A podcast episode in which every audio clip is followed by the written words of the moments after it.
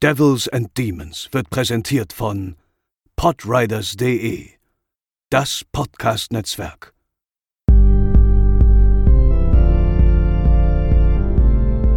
They're coming to get you, Barbara. They're coming for you. Diese Episode wird präsentiert von Deadline, das Filmmagazin, die Fachzeitschrift für Horror, Thriller und Suspense. Jetzt im Kiosk oder online unter deadline-magazin.de. Moin Moin und herzlich willkommen zur 167. Episode von Devils and Demons. Ich bin der Chris und an meiner Seite sind wie immer bestens gelaunt heute Pascal. Moin Moin. Und André. Hi. Ich habe das nochmal überprüft. Äh, tatsächlich haben wir ähm, vor genau einem Jahr die erste Episode unserer Quarantänetagebücher damals äh, rausgebracht und ähm, damals sind wir, glaube ich, noch davon ausgegangen, dass wir das jetzt vielleicht vier, fünf Mal machen. Ich hatte ja tatsächlich sogar die Idee, wir machen das so lange, bis die Pandemie vorbei ist, Gott bewahre, dass wir das nicht gemacht haben. Ähm, aber jetzt sind wir ein Jahr später und es hat sich tatsächlich immer noch nichts draußen geändert, aber es ist äh, schön, dass ihr trotzdem wieder dabei seid und damit meine ich jetzt nicht euch beide, sondern unsere äh, Zuhörerinnen und Zuhörer ähm, und wir hoffen weiterhin, dass wir euch in dieser schweren Zeit ein bisschen Trost und ein bisschen gute Laune präsentieren können, Woche für Woche. Und wie ihr es euch vielleicht schon denken konntet, zumindest wenn ihr uns auf Instagram oder Twitter folgt, äh, was ihr tun solltet unbedingt, reden wir heute über einen 90er Jahre Blockbuster in seiner unnachahmlichen Art. Nichts konnte Ende der 90er Jahre cool genug sein, nichts konnte edgy genug sein und deswegen reden wir heute über Blade aus dem Jahre 1998 nach dem Trailer. You better wake up. The world you live in is just a sugar-coated topping. There is another world beneath it. The real world.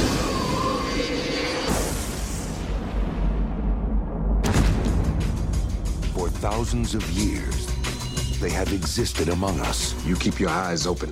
They're everywhere. Chances are you've seen them yourself and didn't know it. A secret nation Our livelihood depends on our ability to blend in. with a lust for power. We should be ruling the humans. These people are our food. They've got their claws into everything. Politics, finance, real estate. There's a war going on out there. He makes the weapons. I use them. Now, one will lead them to conquer mankind, Tonight, the age of man comes to an end. We're gonna be gods. and one will try to stop him dead. There are worse things out tonight than vampires. Like what? Like me. Half human, Blade's mother was attacked by a vampire while she was pregnant. half immortal. We got the best of both worlds. All our strengths, none of our weaknesses. He is their greatest fear and our only hope. It's open season on all vampires.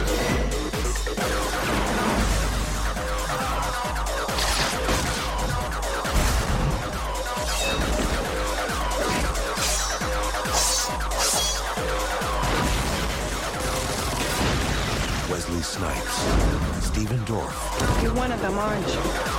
No, I'm something else.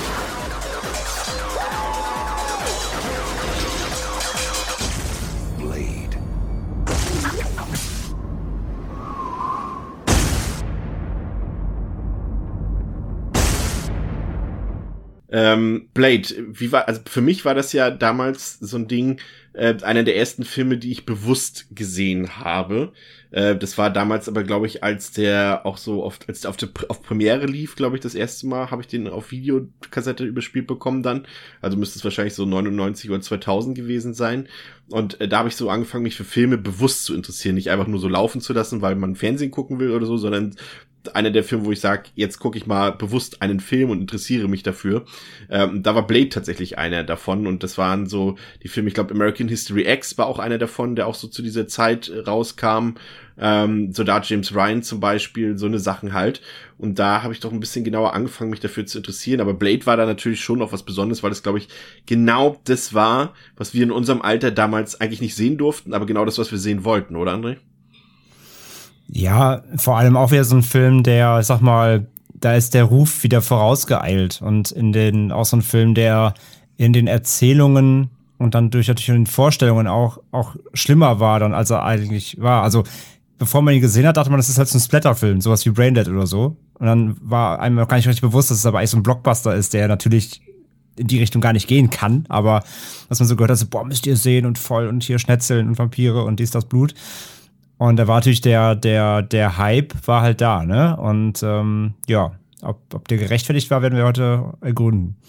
Ich fand auch, Pascal, dass der, jetzt so uns den nochmal angesehen haben, so, der kam ja ein Jahr, jetzt muss ich selber überlegen, Matrix kam 99, glaube ich, raus, ne? Ja, und ein Jahr 98, äh, also quasi genau zwischen Blade 1 und 2 kam Matrix raus und ich finde trotzdem wirken beide Filme massiv von Matrix beeinflusst, obwohl es beim ersten Teil eigentlich noch gar nicht so sein kann. Aber ich glaube, es liegt auch ein bisschen so daran, dass beide Filme so von der, von der, von den Martial Arts Künsten aus, aus Fernost so ein bisschen inspiriert sind und daher die Wirkung. Aber ich finde schon, dass es einfach, also gerade Ende der 90er Jahre ist einfach eine Zeit gewesen, die einfach nur mit cool definiert werden kann. Also die Filme kann man teilweise heute alle nicht mehr gucken, aber es ist alles so, alles, alles war auf cool getrimmt. Ich weiß nicht, nur noch 60 Sekunden müsste auch um diese Zeit gewesen sein. Mhm. All diese Filme, ähm, die haben sich alle über Coolness definiert, ne?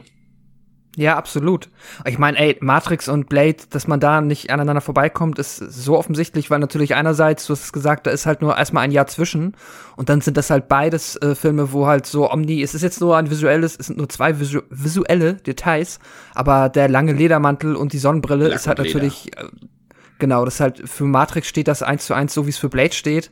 Und ist definitiv, äh, ja, Blade mit einer der Gründe, mit Matrix natürlich, warum in den frühen 2000ern dann viele edgy Teenager, ich selber nicht, aber äh, Freunde von mir halt dann äh, sich günstige, fake, lange schwarze Ledermäntel gekauft haben, weil sie einfach so cool sein wollten wie äh, Neo oder halt äh, Blade.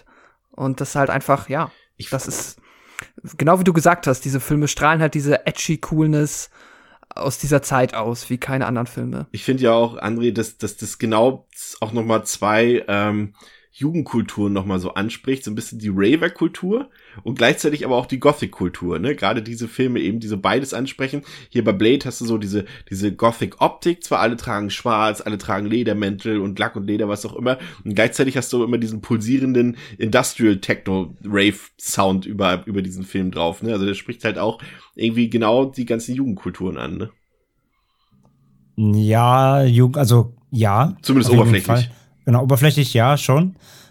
Aber natürlich ist das ja, also war es auch damals jetzt nicht die breite Masse natürlich. Also ähm, ja, kann man so sagen, dass sich da vielleicht eine gewisse Zielgruppe mehr so hingezogen fühlt, sage ich mal. Das möchte ich gar nicht ausschließen.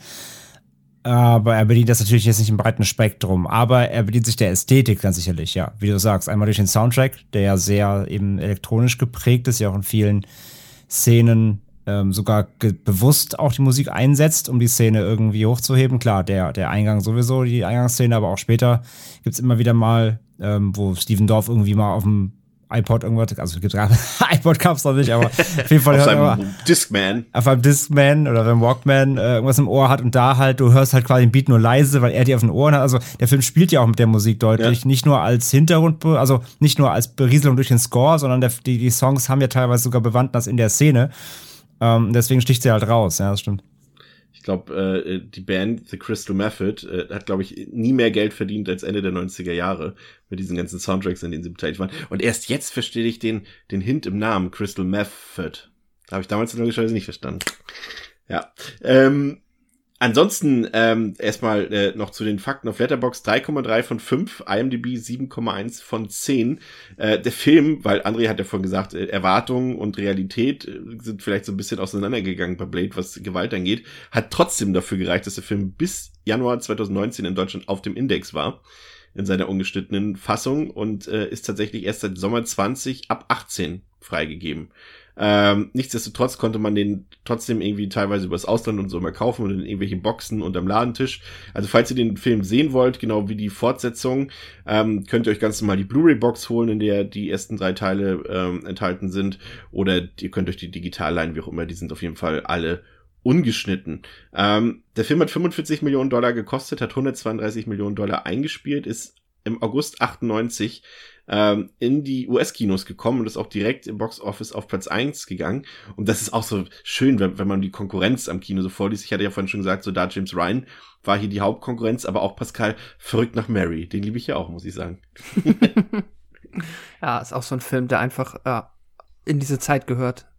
Total. Also, das war, ja, das waren echt so die, die, so die, sag ich mal, man war natürlich auch früher schon mal im Kino, also ich habe ja auch bei uns im Dorfkino Bambi oder sowas gesehen und Free Willy, aber das sind so die ersten Sachen, wo man sich aktiv so richtig dran erinnert, ah, stimmt, das lief damals im Kino, da ich, war ich auch mhm. schon im mhm. Kino und sowas, ähm, ist schon irgendwie, also, so gerne ich auch über die 90er Jahre lässt, aber es ist auch gleichzeitig natürlich auch eine coole Zeit gewesen, ja.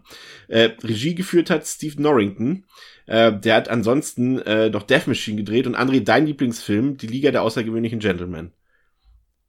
Ja, habe ich, habe ich alles voller Poster hängen, Bettwäsche. Aber warst du, oder habe ich das falsch in Erinnerung? Du fandst ihn doch geil, oder? Er zählt zu meinen, also ja, ob man das Wort jetzt wieder benutzt, äh, ich tue es nach wie vor äh, zu meinen Guilty Pleasures. Ähm, was nicht heißt, dass ich ihn nicht nicht scheiße finde. Also ja, er ist scheiße. Natürlich ist er scheiße in seiner. Immer der, der hat Norringtons Karriere beendet. In seiner Machart, in seiner. Ja, manche sagen ja so behaupten ja sogar, er hätte John Connerys Karriere beendet quasi. Also ja. ähm, von daher. Aber ja, also klar, der ist kacke, der sieht scheiße aus, der ist schlecht gespielt, der ist, äh, die Effekte sind Dreck, die Story ist dämlich, ist alles schlecht aber irgendwie, aber irgendwie, irgendwie hat der was. Ich habe den letzten Mal geguckt, irgendwie in der Pandemie. Pff, weiß ich nicht, vor einem halben Jahr oder sowas, irgendwann Mitte Ende letzten Jahres. Ja, aber Pandemie zählt nicht. In der Pandemie findet man alles geil irgendwann. Das ist natürlich völliger Humbug. Ähm, ähm, und ja, er ist immer noch kacke, gar keine Frage. Aber irgendwie, irgendwie hat der so ein, irgendwas hat der. Der hat so ein paar Szenen, wo ich mir jetzt mal denke, irgendwie sind die cool. Wenn der ganze Rest drumherum halt geiler wäre, aber ich, ich, ich finde ihn nicht, ich, ja, so ein kleines, kleines Stein im Brett bei mir hat der. Zumindest, ey, komm, der ist besser als Van Helsing.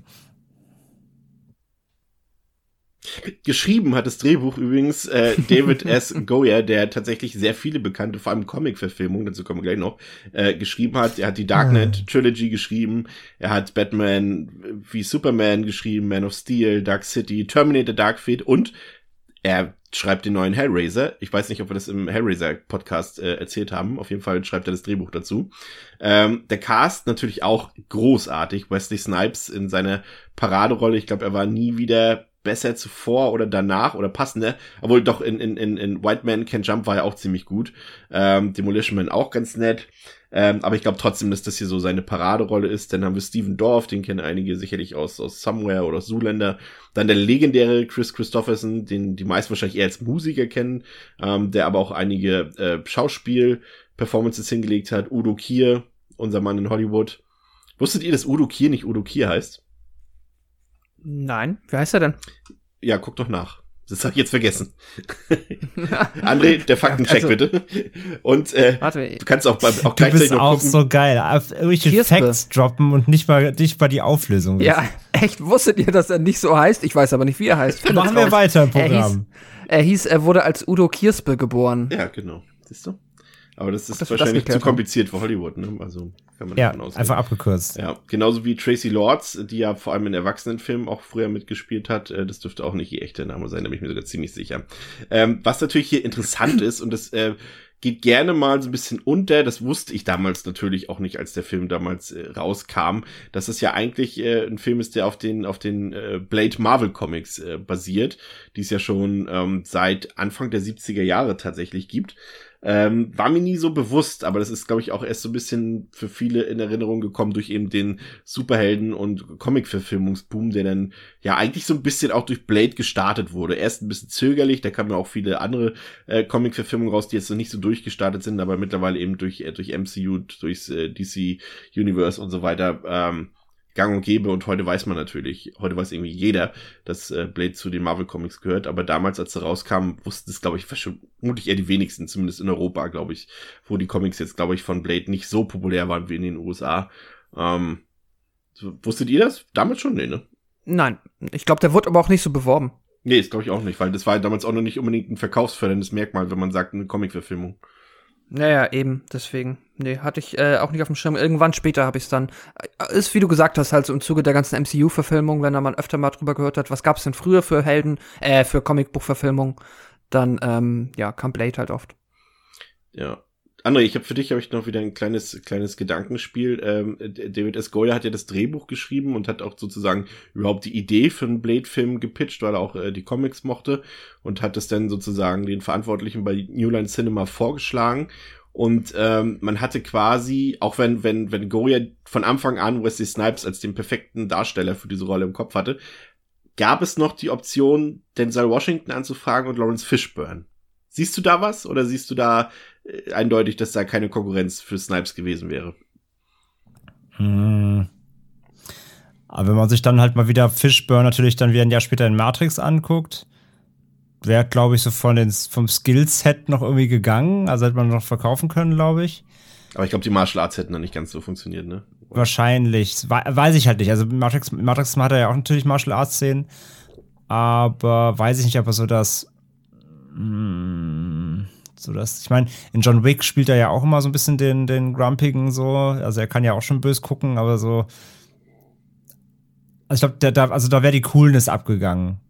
Und bei Denzel Washington, der, ja, so klar kann der Action, aber auch da, der ist fast schon zu seriös. Dem, dem passt eher, also der, dem sehe ich eher, eher im Anzug schießend als in einem Ledermantel irgendwie ähm, ja. Vampire abhacken. Also beide, glaube ich, nicht die beste Wahl gewesen, ja.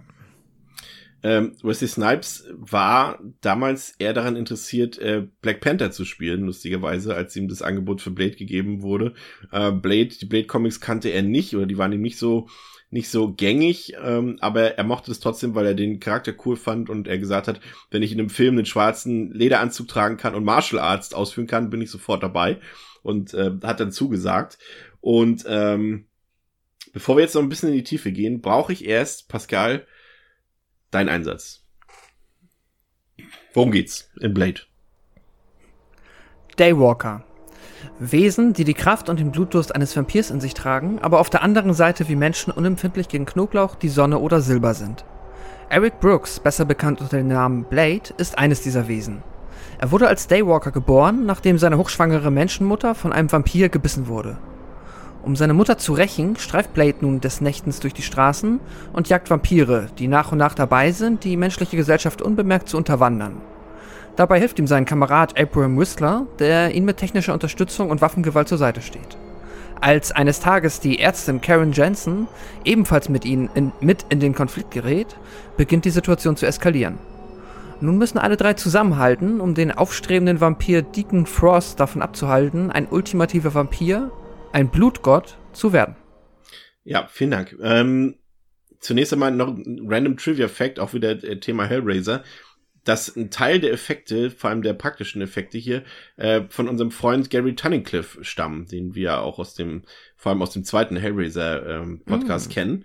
Ähm, und was ich auch noch interessant war, war, fand, war, dass die erste Schnittfassung des Films 140 Minuten lang war und bei Testscreenings wirklich desaströs bis katastrophal ankam und dadurch musste ganz viel umgeschnitten werden. Es gab viele Reshots und der Film wurde auch äh, um ein halbes Jahr verschoben teilweise. Äh, sind äh, also zum Beispiel dieser der Endkampf, dieser Schwertkampf zwischen Blade und Frost am Ende, den gab es zum Beispiel in dieser Originalversion zum Beispiel noch gar nicht und äh, das fand ich auch mm. durchaus noch interessant. Aber was ebenfalls interessant ist, André, ist ja so ein bisschen das Bild auf die Vampirwelt, was hier sozusagen inszeniert wird, was ja schon ein bisschen anders ist als das, was wir aus anderen Vampirfilmen kennen, gerade wenn wir jetzt 90er Jahre sind, wenn ich da zum Beispiel an, an Interview mit einem Vampir auch denke. Also es ist ja schon alles ein bisschen anders. Hier, die Vampire können hier nur durch UV-Strahlung sterben, durch äh, Silber und ich glaube Zerstörung der Organe und so weiter. Ähm, Knoblauch führt zu so einem Schockzustand zum Teil. Ähm, aber es sind auch ein paar Sachen rausgestrichen worden, zum Beispiel diese, dass die Vampire ähm, auf christliche Zeichen oder auf religiöse Elemente äh, reagieren. Das wurde zum Beispiel rausgeworfen, weil sich da Norrington und, und David S. Goya auch gefragt haben, was wäre denn zum Beispiel, wenn ein, ein Vampir jüdisch wäre, zum Beispiel. Wie würde dann das, Kreuz, das, das christliche Kreuz wirken gegen ihn und so weiter. Und ähm, ein paar Sachen, dass weibliche Vampire eben auch Menschen gebären können und äh, viele Sachen halt einfach, die so ein bisschen abgeändert wurden. Äh, fandst du das gut? Fandst du diesen modernen Touch, diese, diese Änderung ähm, auf, auf die Vampir-Thematik gelungen im Blade? Mm, Also auch, dass sie zum Beispiel mitten unter uns sind, das muss man ja Ja. vielleicht dazu sagen, dass sie in ihrer Gesellschaft, das ist vielleicht doch die größte Änderung, dass sie eben nicht irgendwo geheim sondern so wie wir es vielleicht die jüngeren Zuhörerinnen und Hörer unter uns von, von True Blood zum Beispiel kennen, dass sie quasi in der Gesellschaft eingegliedert sind, dass sie Verträge mit Politikern und mit, mit wichtigen, wie sagt man, mit wichtig, ja, mit wichtigen Instanzen. Instanzen in unserer Gesellschaft sozusagen äh, Verträge geschlossen haben und, und sozusagen ein Abkommen herrscht, die greifen euch nicht an, dafür rotten wir euch nicht aus und so weiter. Und dafür haben sie aber auch Einfluss durchaus auf diesem Planeten, auch in politischen Instanzen und so weiter. Und die Vampire selbst sind so eine Art, äh, ja, Clans könnte man sagen, organisiert. Ähm, ist eine andere Form der Vampirgesellschaft, als wir sie bis dato kennen, oder? Ähm, ja, auf jeden Fall. Ich finde aber, es passt halt echt ganz gut, weil, also der Film will ja auf jeden Fall, der Film wollte ja damals quasi schon ähm, das ganze, den ganzen Mythos ja einfach ins Jetzt bringen, also ins damalige Jetzt. Und von daher macht diese Struktur halt komplett Sinn, dass Vampire hier so ein bisschen dargestellt werden wie so ein, wie so eine Parallelgesellschaft, die halt koexistiert, aber gleichzeitig, also jetzt zu sagen, also das, was du gesagt hast, stimmt ja jetzt so ganz nicht. Also es, sie sagen jetzt nicht, okay, dafür ratten wir euch nicht aus, weil der geheime Plan ist natürlich trotzdem, wir rotten euch aus. Nee, der geheime Also, Plan, aber der offizielle. Ähm, genau, also natürlich wollen sie trotzdem natürlich so viele Menschen wie möglich verwandeln und, äh, und äh, sie als Nahrung benutzen. Aber genau, es ist halt so eine, es ist ein bisschen auch hier wieder, ich weiß gar nicht, warum ich heute auf dem John Wick-Vergleichstrip bin, aber bei John Wick ist es halt diese, diese Assassinen. Parallelwelt und hier ist halt die Vampir-Parallelwelt, so kann man sich das vorstellen. Also die normale Welt läuft halt nebenher, äh, Unbetuchte wissen davon nichts, aber nebendran halt so ist, läuft, läuft das halt alles und, und, und findet halt einfach äh, statt. Mal mehr, mal weniger heimlich, wie wir auch während dem Film immer wieder sehen. Und ähm, von daher finde ich diese, diese, diese Art der Vampirwelt hier, ähm, finde ich cool, passt natürlich in die Zeit. Ähm, also wäre total Banane, wenn die jetzt irgendwie, du siehst ganz halt irgendwie die Großstadt und dann, aber die Vampire sitzen nur auf ihrem Schloss äh, auf einem Hü- Hügel und keine Ahnung. Also es wäre irgendwie alles total albern. Von daher finde ich es gut, dass sie das so modern gemacht haben und ähm, der Vampir an sich ja auch hier als ja, also auch hier gibt es vers verschiedene Hierarchien. Ne? Es gibt eher die traditionelleren, wie zum Beispiel Olokir.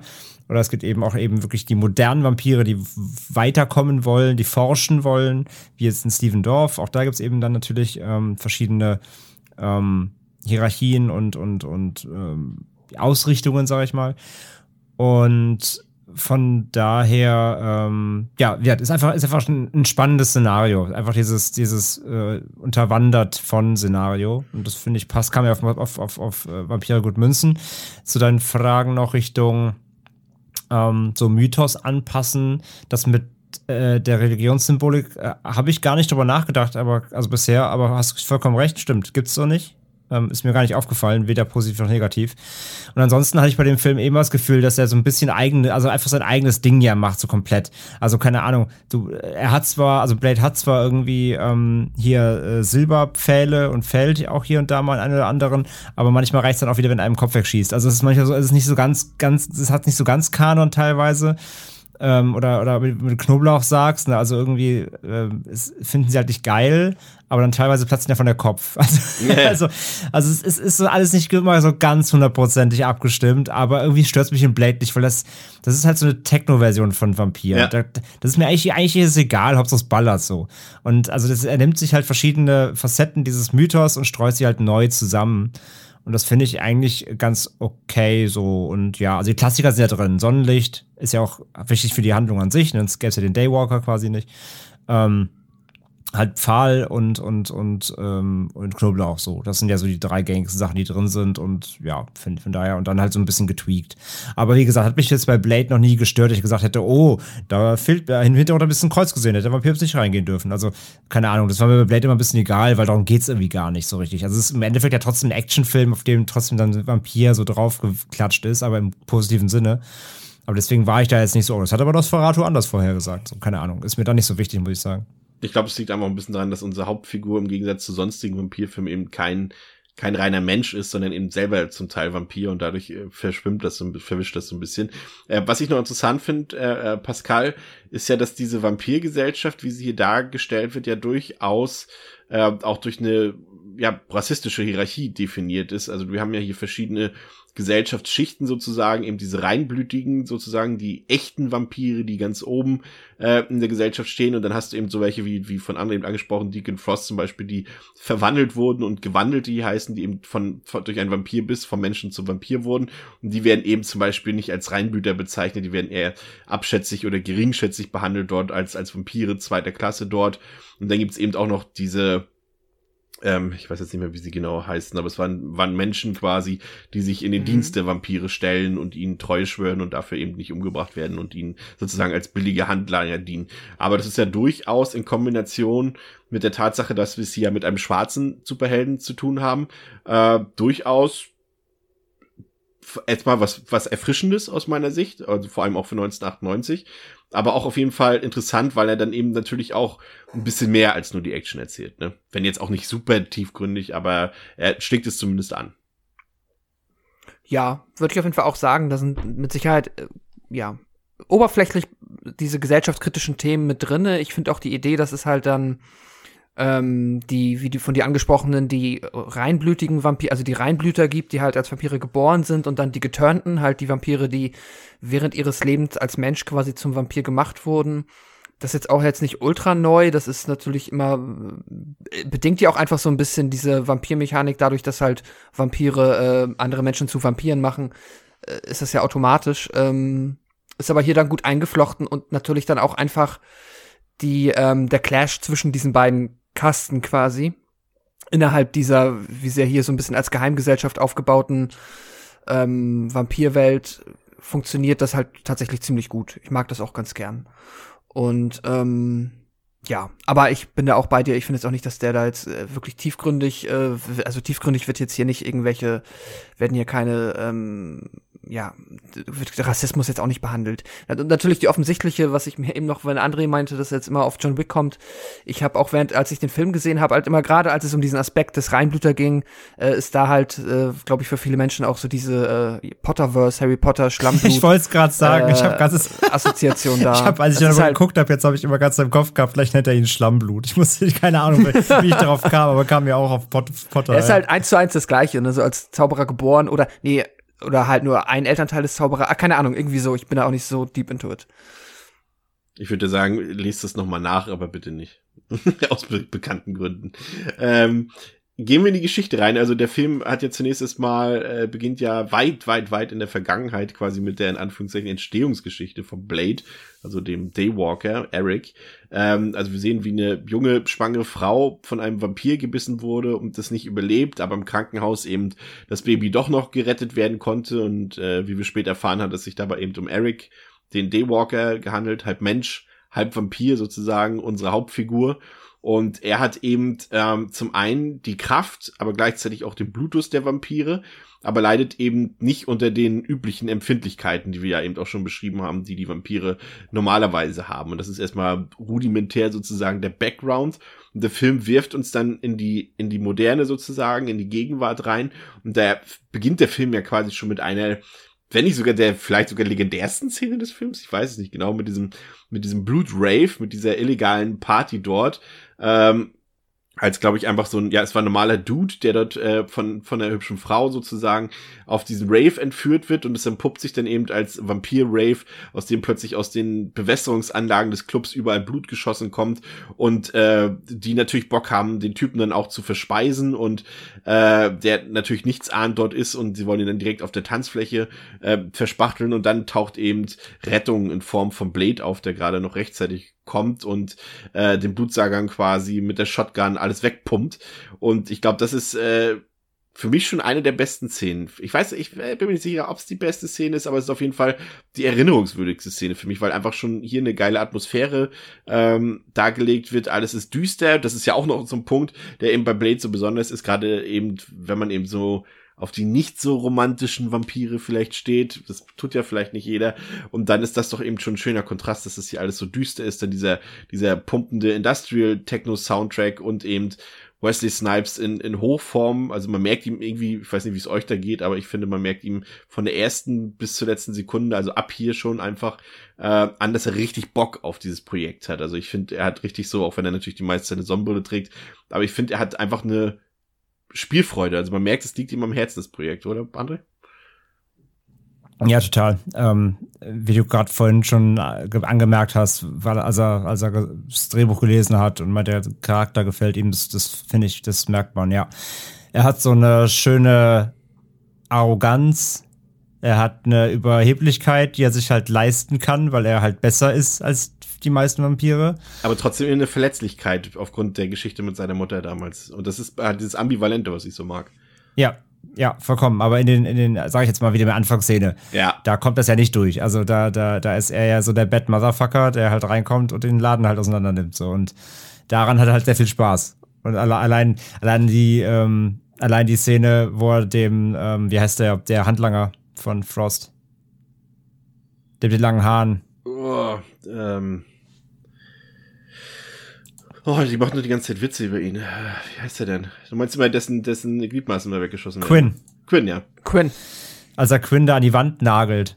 Ja. Und dann äh, erst mit dem einen Schuss in die, in die Schulter und dann der zweite halt in die andere und, dann macht er so, so Strike, so eine Strike-Pose, weil er halt gut gezielt hat. Ja. Das sind so kleine Momente, da merkst du einfach, dass, dass, dass, äh, dass, dass Snipes richtig einer abgeht, als er das, als er das so spielt schon. Ähm, nee, also vollkommen. Der geht da voll drin auf, finde ich halt auch. Äh, sag ich, habe dieser schönen Arroganz, seinem, seinem Raver-Mantel und dann auf geht's so. Und weil du eben schon so fragend in die Runde äh, gestellt hast, so von wegen vielleicht sogar die legendärste Szene des Films, so, ja, würde ich auf jeden Fall sagen. Also ich glaube, wer, also mag auch daran liegen, dass es am Anfang kommt, vielleicht bestimmt auch Leute, die hören dann einfach auf, danach den Film ja, zu vor allem ist es eine Szene, die, die, die schon alles ausstrahlt, was halt den Film ausmacht, ne? Ja, genau, ja, ja, absolut. Und wie gesagt, und die ist halt, also sie steht fast schon für sich. Also ich glaube, es gibt, es gibt, es gibt einen gewissen Prozentsatz der Menschen auf der Welt, die nur diese Szene aus Blade kennen, den Rest aber gar nicht. Weil die einfach oder so. Oder sich zumindest nicht mehr erinnern an den Rest. Oder nicht mehr erinnern, aber weil die sich so eingeprägt hat, weil sie einfach so, ähm, so, also der Song ist hämmert halt, der bleibt halt total hängen. Da die ganze Kulisse, ja, dieser Blutdusche und so weiter, das ist halt so, ähm, polarisierend irgendwie oder so. Also nicht im Sinne von skandalös, aber so, weißt du, die, die, die strahlt halt aus, sie hat eine Strahlkraft, die Szene. Es ist die ja diese Edginess so ein bisschen, die ich von die, angesprochen habe. Ja, die ist, die ist, und ist, die ist halt laut, die ist dreckig, die ist, die ist halt, die ist halt so voll in die Fresse. Ähm, deswegen, also würde ich schon fast sagen, ja. Also auf jeden Fall ist es die bekannteste Szene, glaube ich, des Films. Ob es die beste ist oder wie auch immer, ist da hingestellt, aber ähm, glaube ich schon die, wo die am meisten, also wenn du die, wenn du irgendwann fragst, was ist Blade, dann sagt er entweder, ey, hier Blutdusche oder fragst halt, oder wenn jemand fragst, in welchem Film gab es die Blutdusche, dann wahrscheinlich fällt halt Blade. Ähm, also kann man sich, glaube ich, gut merken. Also von daher, das würde ich schon unterschreiben, ja. Also falls sich jemand äh, äh, fragt, wir haben ja gesagt, dass das quasi eine Marvel-Verfilmung ist, wo denn Stan Lee äh, geblieben ist und äh, könnte man meinen, dass es dann erst später zum festen Marvel-Inventar oder zum, zum Film-Inventar gehörte. Aber er war tatsächlich äh, drin in dem Film, aber er wurde rausgeschnitten. Er war einer der äh, Cops, die dann sozusagen dieses Blutbad dort entdeckt haben im, in, in mm. diesem, am Ende, also quasi als Blade fertig war mit seinem Geschäft dort und er gehört eigentlich zu den Cops, die dort Quinn in Flammen entdeckt haben, aber er wurde dann rausgeschnitten. Und was ich noch interessant fand, war auch, dass der Soundtrack ursprünglich äh, von The Prodigy kommen sollte, aber die dann kurzfristig aufgrund einer Verpflichtung absagen mussten. Und das hätte natürlich auch, das wäre auch so typisch 90er Jahre gewesen. So, ich meine, Prodigy yeah. haben wir alle geil gefunden, glaube ich. Und das hätte auch perfekt draufgepasst da. Ähm, wie hat dir dieses Opening gefallen, Pascal? Ja, famos. Ich unterschreibe auch absolut bezüglich äh, der, der Take bezüglich legendärster Szene. Auf jeden Fall. Also einfach ja, die Strahlkraft äh, definitiv, das äh, auf dem Wave, ein Wave, auf dem es Blut regnet, dazu dieser Soundtrack, ähm, das, äh, ja, macht Spaß und dann, ich stimme dir auch vollkommen zu, ich finde auch da Wesley Snipes definitiv ähm, leidenschaftlich dabei, ist dann am Ende auch geil auschoreografiert. Es ist albern, auf jeden Fall. Ich finde, das merkt man auch direkt von Anfang an. Also der Film ist auch cheesy ohne Ende. Das versucht aber auch zu keinem Zeitpunkt zu verstecken und deswegen finde ich es überhaupt nicht schlimm. Der Film ist da in jedem Moment, auch was die Action angeht, halt drüber und ähm, ja, aber das äh, passt einfach, das ist halt dann auch Blade und das ist halt tatsächlich hier Blade in seiner reinsten Form. Ähm, in diesen ersten Szenen und wo ja äh, André eben gerade noch meinte bezüglich dieser Strike-Pose, das ist auch, also, das ist, fällt mir mal auf. Ich finde manchmal der Film oder das Drehbuch schwimmt so ein bisschen dabei, Blades Charakter so richtig gut zu zeichnen, weil ich finde ihn manchmal ist er ein bisschen so aus dem Nichts lockerer und lustiger, als es dann später ist. Er wirkt dann teilweise eigentlich immer wie sehr, also immer wenn wir quasi nicht in Action-Situationen sind, wirkt er sehr, sehr ernst und sehr äh, low-key, also jetzt überhaupt nicht ähm, ja, zum Scherzen aufgelegt und dann aber sobald zum aber vielleicht ist, ist das auch sein Charakter, dass er halt immer nur, wenn es irgendwie zur Sache geht, dann äh, sich mal so ein bisschen was rausnimmt. Ich hatte ja vorhin erwähnt, dass das natürlich auch so ein bisschen diese, diese Superheldenwelle losgekickt hat, so im Frühstadium. Also es gab natürlich auch vorher natürlich schon andere Verfilmungen, das sollte ja kein Geheimnis sein, das soll nicht untergehen. Aber ich finde gerade, was hier noch interessant ist, sind eben die zwei größeren äh, Filme, die zuvor rauskamen, kurz vorher, einmal Batman Forever und, und Batman versus, äh, nicht versus, das wäre auch lustig, Batman versus Robin, obwohl es gibt's auch in Comics, also äh, Batman und Robin, äh, die ja sehr von ihrer Ästhetik sehr bunt und, und sehr knallig waren und da ist ja hier Blade quasi ein komplettes Kontrastprogramm, aber gleichzeitig bedient sich auch Blade wieder so ein bisschen dieser Coolness, dieser, oder aufgesetzten Coolness dieser Filme, das fand ich auch ganz interessant auf jeden Fall, das kann man gut in den Vergleich setzen. Ähm, dann haben wir eben, äh, äh, erfahren wir, dass Eric beziehungsweise Blade, auf was einigen wir uns jetzt, nennen wir ihn Blade, äh, Blade. Ja, wie er durch die Nächte streift, um so viele Vampire wie möglich zu töten, um sich eben für den Tod seiner Mutter zu rechnen. Das ist eben seine große Schwachstelle, die ihn so ein bisschen angreifbar macht dort. Und ähm, dann kommt es eben zu einer Auseinandersetzung mit einem Vampir und äh, einer Doktorin äh, in diesem Krankenhaus, in dieser Krankenhausszene und Blade kommt dazwischen und rettet quasi diese Frau Karen. Und da gibt es eine Szene, die finde ich so, so, so richtig bescheuert. Könnt ihr euch daran erinnern, wie er flüchtet ja mit ihr aus dem Krankenhaus? Da kommen ja, glaube ich, dann, von wem werden sie verfolgt? Von Polizisten oder von anderen Vampiren? Von Polizisten. Polizisten, genau. Und wie er sie dann aus dem Fenster wirft auf, auf das Gebäude gegenüber Könnt ihr euch daran erinnern, wie er sie einfach so, so, ja. so irgendwie so gefühlt Auf so eine Plane. ja, so gefühlt so 500 Meter durch die Luft wirft. Das fand ich irgendwie lustig, diese Szene. Ja. Es wirkt so, als hätte er das vorbereitet quasi. Ja, so. ja. Und wenn ich jetzt irgendjemanden retten muss, dann äh, schmeiße ich ihn hier einmal über die Straße. Ja. ähm, ja. Er, er geht auch gar nicht. Also normalerweise, er, man muss es geplant haben. Also sonst ist es echt schon sehr risikohaft, ja. Aber die fand ich auf jeden Fall ein bisschen weird. Die, die passte irgendwie nicht so ganz. Also der Film nimmt, ist natürlich nicht realistisch, aber diese Szene war irgendwie ein bisschen zu drüber. Ähm, ansonsten ist Blade hier auch ein bisschen relativ nah dran an Batman, würde ich sagen. Ich meine, er hat ja quasi auch so seine Art eigene Bad Cave, Blade Cave nenne ich sie mal, und er hat seinen eigenen Q quasi hier ähm, in Form von Abram Whistle gespielt von Chris, Chris Christopherson. Ähm, fand ich auch tatsächlich interessant, ist schon so ein bisschen angelehnt an das Ganze, so ein bisschen eben James Bond-esque und eben Batman mäßig und äh, diese Rolle von dem von dem Abram Whistler, die gab es tatsächlich noch nicht so lange. Die hatte tatsächlich erst ähm, in Blades auf Cameo-Auftritt in The New Spider-Man 1994 in dem Comic. Also die war tatsächlich äh, relativ neu, aber die war so populär im Marvel-Universum, dass sie das beibehalten haben für sich und deswegen das auch im Film gelandet ist. Ähm, generell die, die Figur Whistler Pascal, ähm, wie hat die auf dich gewirkt? Was Gutes für den Film, dass es diese Rolle gibt? Ja, ich bin nicht der. Also ja klar, Blade braucht irgendwie einen Sidekick, der auch schon jetzt ein bisschen länger mit ihm ähm, verbandelt ist. Das ergibt storytechnisch absolut Sinn. Ich bin jetzt, auch wenn ich äh, Chris Christopherson per se cool finde und das auch gut macht, bin ich jetzt auch nicht der größte Fan von äh, Whistler. Auch der hat auch seine Momente. Der ist halt äh, ja, weiß ich, ich finde, der ist halt vielleicht nicht kontrastreich genug zu Blade, keine Ahnung. Ich, also ich kann ihm jetzt nicht, es ist jetzt nichts, was mich irgendwie großartig stört, was mir den Film irgendwie madig macht. Aber äh, der große Fan bin ich jetzt nicht. Also da haben, glaube ich, später andere Marvel-Filme tatsächlich ähm, einfach, sag ich mal, Charakterkonstellation gehabt, wo so ein bisschen mehr äh, es äh, ja so ein bisschen mehr Potenzial ausgeschöpft wurde bezüglich dann, dass man das irgendwie witzig macht oder halt ein bisschen spaßig. Ich finde, er ist ein bisschen, ja, er ist halt da. Dann haben wir eben die, die gebissene Krankenschwester, die eben von Blade in, in sein Versteck gebracht wird. Übrigens, äh, Karen war laut Drehbuch tatsächlich sollte von der weißen Schauspielerin gespielt werden, aber Wesley Snipes hat da interveniert und hat gesagt, es soll auf jeden Fall von einer schwarzen Schauspielerin gespielt werden, was auch einfach passend ist äh, in diesem Fall generell sowieso.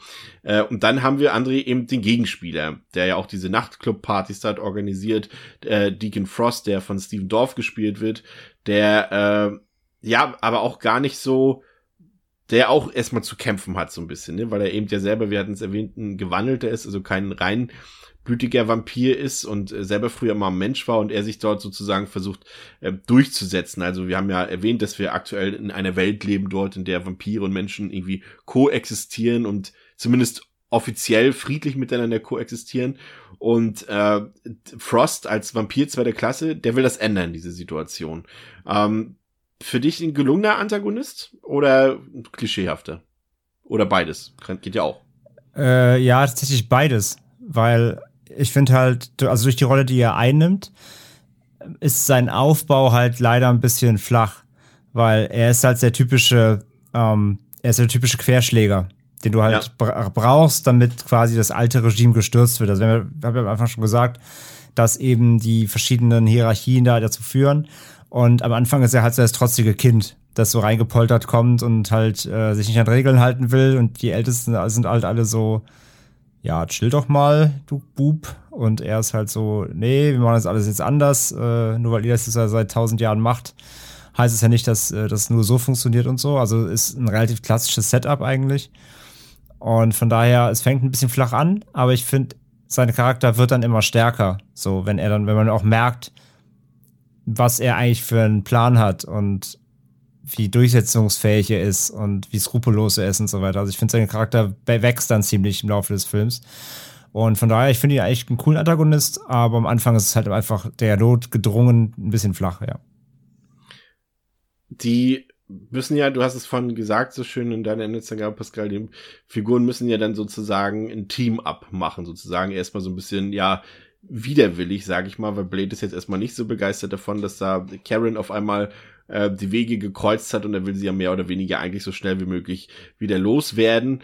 Und äh, letztendlich müssen sie aber zusammenarbeiten und, und Karen ist ja auch daran gelegen, weil sie ja letztendlich ein Heilmittel gegen ihren Biss finden will und so entsteht natürlich auch ein bisschen Zeitdruck, was die Story so ein bisschen in Gang bringt, weil man muss ja dazu sagen, ähm, das hat der zweite Teil, über den wir nachher noch ganz kurz reden werden, ja ein bisschen leichter gehabt, weil dann natürlich dieses ganze Worldbuilding, dieses ganze äh, Expositionsgelaber, was der Film ja durchaus hat, das muss man an dieser Stelle am Anfang sagen, da wird auch sehr viel geredet, was ich jetzt nicht schlimm fand, aber das hat der zweite Teil zum Beispiel gar nicht dann. Ähm, aber das, das äh, muss ja auch erstmal so ein bisschen in, in Gang gesetzt werden.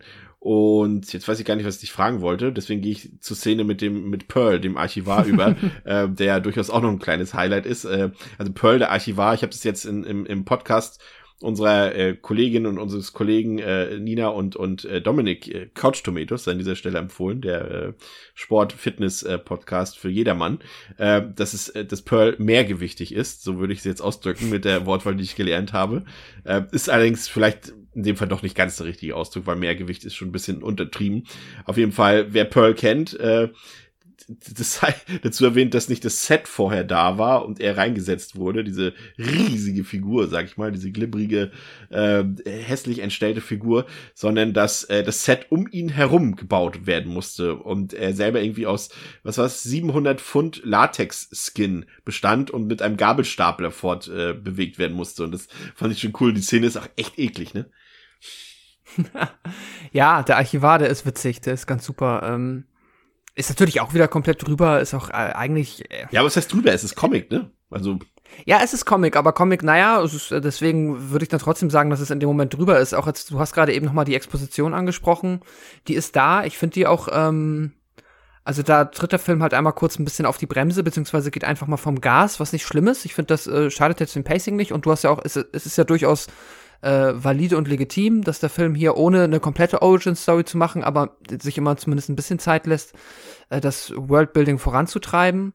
Ähm, trotzdem bleibt auch so in dieser Expositions, auf dieser Expositionsebene am Ende die Welt schon irgendwie, es ist schon, äh, es ist schon, schon ordentlich unglaubwürdig, ne? Also da muss man sich schon meiner Meinung nach von Anfang an ähm, darauf einstellen, dass das halt hier einfach wirklich ein verhältnismäßig alberner ja, cheesy cooler Spaß wird. Ja, vor allem es ist ähm, ja nicht nur ähm, in Pearl selbst auch diese, diese ganze Aufmachung, dass, dass er ja der Archivar und diese ganzen Daten hat und in diesem einen Raum sind dann noch diese ja, Auszüge aus dieser Art Vampirbibel dort und das ist alles schon ein bisschen. Ja, ja. Es ist, das, das meine ich so mit ja. drüber und dann gibt's halt, und der Archivar ist dann halt der, der unten irgendwie liegt, hinter diesen äh, gigantischen Serverfarmen, hinter dem Kühlschrank und äh, auch sowas jetzt, dass die Vampire halt also diese Gesellschaft unterwandert haben und niemand weiß das. Ähm, ist halt, also dass es überhaupt Vampire gibt, weißt du? So, das Ja, ist natürlich halt irgendwie schon ein bisschen albern. Aber das macht ja überhaupt nichts, das passt perfekt zum Film und ähm, in genau diesem Kontext ist dann auch der Archivar eine erstmal ein cooler praktischer Effekt,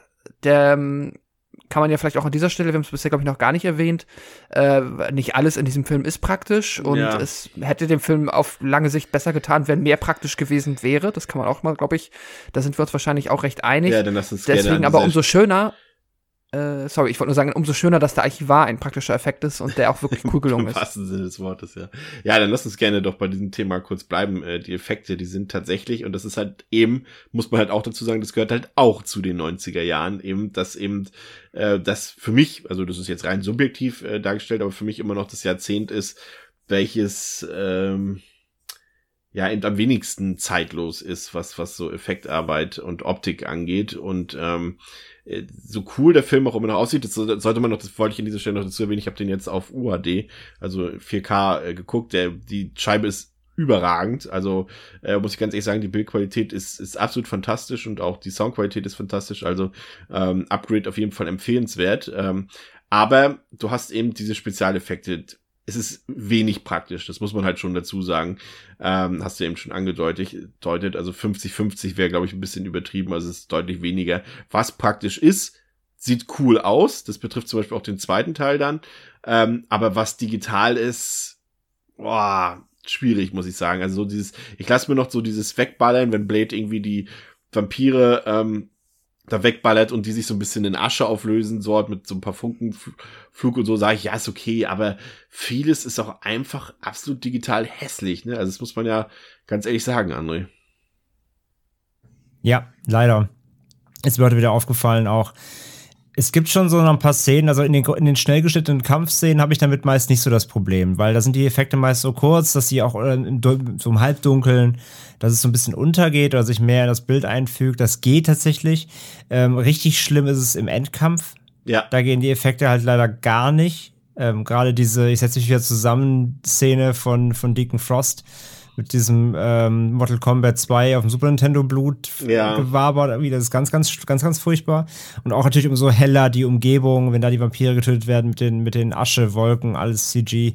Das sieht schon echt leider richtig ungeil aus. Das muss man leider so sagen. Ähm, eine Szene, wo ich immer so ein bisschen hin und her gerissen bin, weil das ist hier irgendwie cool und eklig, auf der anderen Seite auch wieder trotzdem nicht gut gemacht, ist das, wo äh, Udo Kier verbrennt, weil ihm vorher, also wo sie ihn Ja. Opfern, weil da reißt er so auf und platzt so auf, was eigentlich ziemlich eklig ist, aber irgendwie sieht es aus, als ob das Bild dabei verzerrt ist oder irgendwie Ja. da in Photoshop ein falscher Effekt draufgelegt wurde. Aber das sieht trotzdem so ganz, ganz weird aus, obwohl es irgendwie sieht sieht so plastisch und handgemacht aus, aber irgendwie so seltsam äh, mit einem Filter überlegt, dass es schon wieder kacke aussieht. Das ist so, ich habe mir immer so, das ist so eine Mischung aus, ähm, die Szene tut mir als Zuschauer weh. Also ich empfinde die Schmerzen nach, die Udo Kier hat, aber gleichzeitig gehe ich immer wieder ein Stück zurück in meinem Schmerzempfinden, weil ich dann denke, ah, eigentlich sieht der Effekt auch scheiße aus. Und dann, Ja, ah, genau. dann tut's wieder weh, aber dann, ah, sieht der Effekt auch wieder scheiße aus. Also, ja. ja, deswegen, das ist so ein, das ist ein, Zwie- ein zwiespältiger Effekt. Ich glaube, mit der beste, finde ich, ist echt fast der, wo hier der, ähm, der Archivar gegrillt wird, weil das ist richtig schön, da, kann, da Ja. kannst du das geschmorte Fleisch riechen so. Das ist echt ganz schön eklig und so ein, zwei Bissmomente, wo sie schön blutig äh, ausgesaugt werden, ist auch ganz nett. Aber größtenteils leider nicht gut gealtert, nee, muss man so sagen. Ich muss, muss auch ganz ehrlich sagen, das war tatsächlich auch für mich jetzt so, sage ich mal auch, äh, Wertung kommt jetzt zum Ende, aber es war für mich so ein halber Punkt, äh, den ich dem Film abgezogen habe dafür, definitiv. Er wäre noch besser, wenn er eben durchgängig auf Practicals gesetzt hätte. Das ist halt immer so ein bisschen schade, weil man damals dachte, es ist halt cool, aber es ist halt nicht cool, leider. Aber naja, schauen wir mal. Äh, bin gespannt. Also es kommt ja äh, noch ein neuer Blade bald irgendwann in die Kinos ähm, und mal sehen, wie sie es dann umsetzen. Aber vor allem generell, was das Rating und so angeht. Aber können wir nachher noch mal kurz drüber reden. Ähm, um mal zu der Stelle zu kommen, die du eben erwähnt hast. Also es ist eben so, dass äh, ähm, ist bei dem Archivar quasi dort in, in diesem Setting dort auch noch zum Kampf kommt mit den Handlangern von Frost und äh, dass dann auch noch Abram, also Whistler, da zu Hilfe kommt und dann kämpfen sie auch noch irgendwie da in diesem U-Bahn-Schacht und so weiter. Und da muss man sagen, das ist halt cool, weil ich finde, dass gerade die Kämpfe für so einen Film, es ist ein amerikanischer Film, es ist ein Blockbuster, da wird jetzt nicht unbedingt immer Wert drauf gelegt, dass dort irgendwie geile Martial Arts zu sehen sind, aber ich muss sagen, hier echt gut umgesetzt und vor allem auch Wesley Snipes, äh, ich weiß jetzt nicht, also er ist ja generell ein großer Fan des, des Hongkong Martial Arts Kinos. Ähm, ich weiß jetzt aber nicht, wie, wie, wie trainiert er selber war, ob er selber, ich glaube, hat er nicht sogar irgendeinen Gürtel oder sowas. Da bin ich mir jetzt gerade nicht sicher, will ich auch nichts Falsches sagen. Aber man merkt auf jeden Fall, dass er da vollen Einsatz gezeigt hat und die Kampfszenen sehr von ihm auch profitieren. Ähm, wie gesagt, ich weiß jetzt, ich, das habe ich leider nicht rausgefunden, wie der jetzt, ob das Stunt-Doubles oder inwiefern da was eingesetzt wurde. Aber ich finde die Kampfszenen generell, dass ich damit sagen will, sind ziemlich gut gelungen. Und das ist zum Beispiel etwas, was die schlechten Digitaleffekte wieder ausgleicht für mich. So ein bisschen, Pascal. Ja, auf jeden Fall. Äh, die sind auch vor allem schön kreativ. Die sind natürlich auch ähm, ja, da wird halt auf Coolness gesetzt, so, da geht's ja auch nicht um pragmatisch irgendwie äh, einfach nur effektiv sein, da wird halt natürlich viele coole Moves, Schwerter irgendwie hinterm Rücken und um die Ecke und halt alles, was halt genau so ein Film braucht und äh, finde ich auch, bin ich absolut bei dir äh, in den Momenten. Freue ich mich immer, wenn es irgendwie in den Hand-to-Hand-Combat geht oder Hand-to-Sword, whatever, aber halt immer cooler, als wenn die halt nur mit Waffen, also nur mit Gewehren oder Maschinengewehren auf sie schießen. Ähm, ja, das ist auf jeden Fall äh, genau wie du sagst, im Vergleich das zu den äh, leider etwas ja, schlechter geratenen digitalen Effekten ist dann der, ist, sind die Martial Arts Action Szenen einfach sehr cool. Und dann kommt es. Ich, sorry, ja. ganz kurz, äh, äh, das kann man natürlich nicht so stehen lassen. Ich bin natürlich äh, wieder kurz äh, reingegangen. Ja. Ähm, ich kenne mich damit nicht so richtig aus mit den ganzen Kampfkunst, Sportarten, aber auf jeden Fall, er hat den fünften irgendwas. Dan? Damit Dan, hat er fünf Gürtel mehr als ich, auf jeden Fall, das reicht schon mal. Genau, da, da heißt es Dan. Ja. In, ja, okay. In der Regel ja den fünften, die Gürtel und dann gibt's Dan. Den fünften schwarzen Dan in Karate. Dann hat er den dritten Dan Schwarzgurt in Taekwondo. Okay, okay. Und Second Degree schwarzer Gürtel in Hapkido.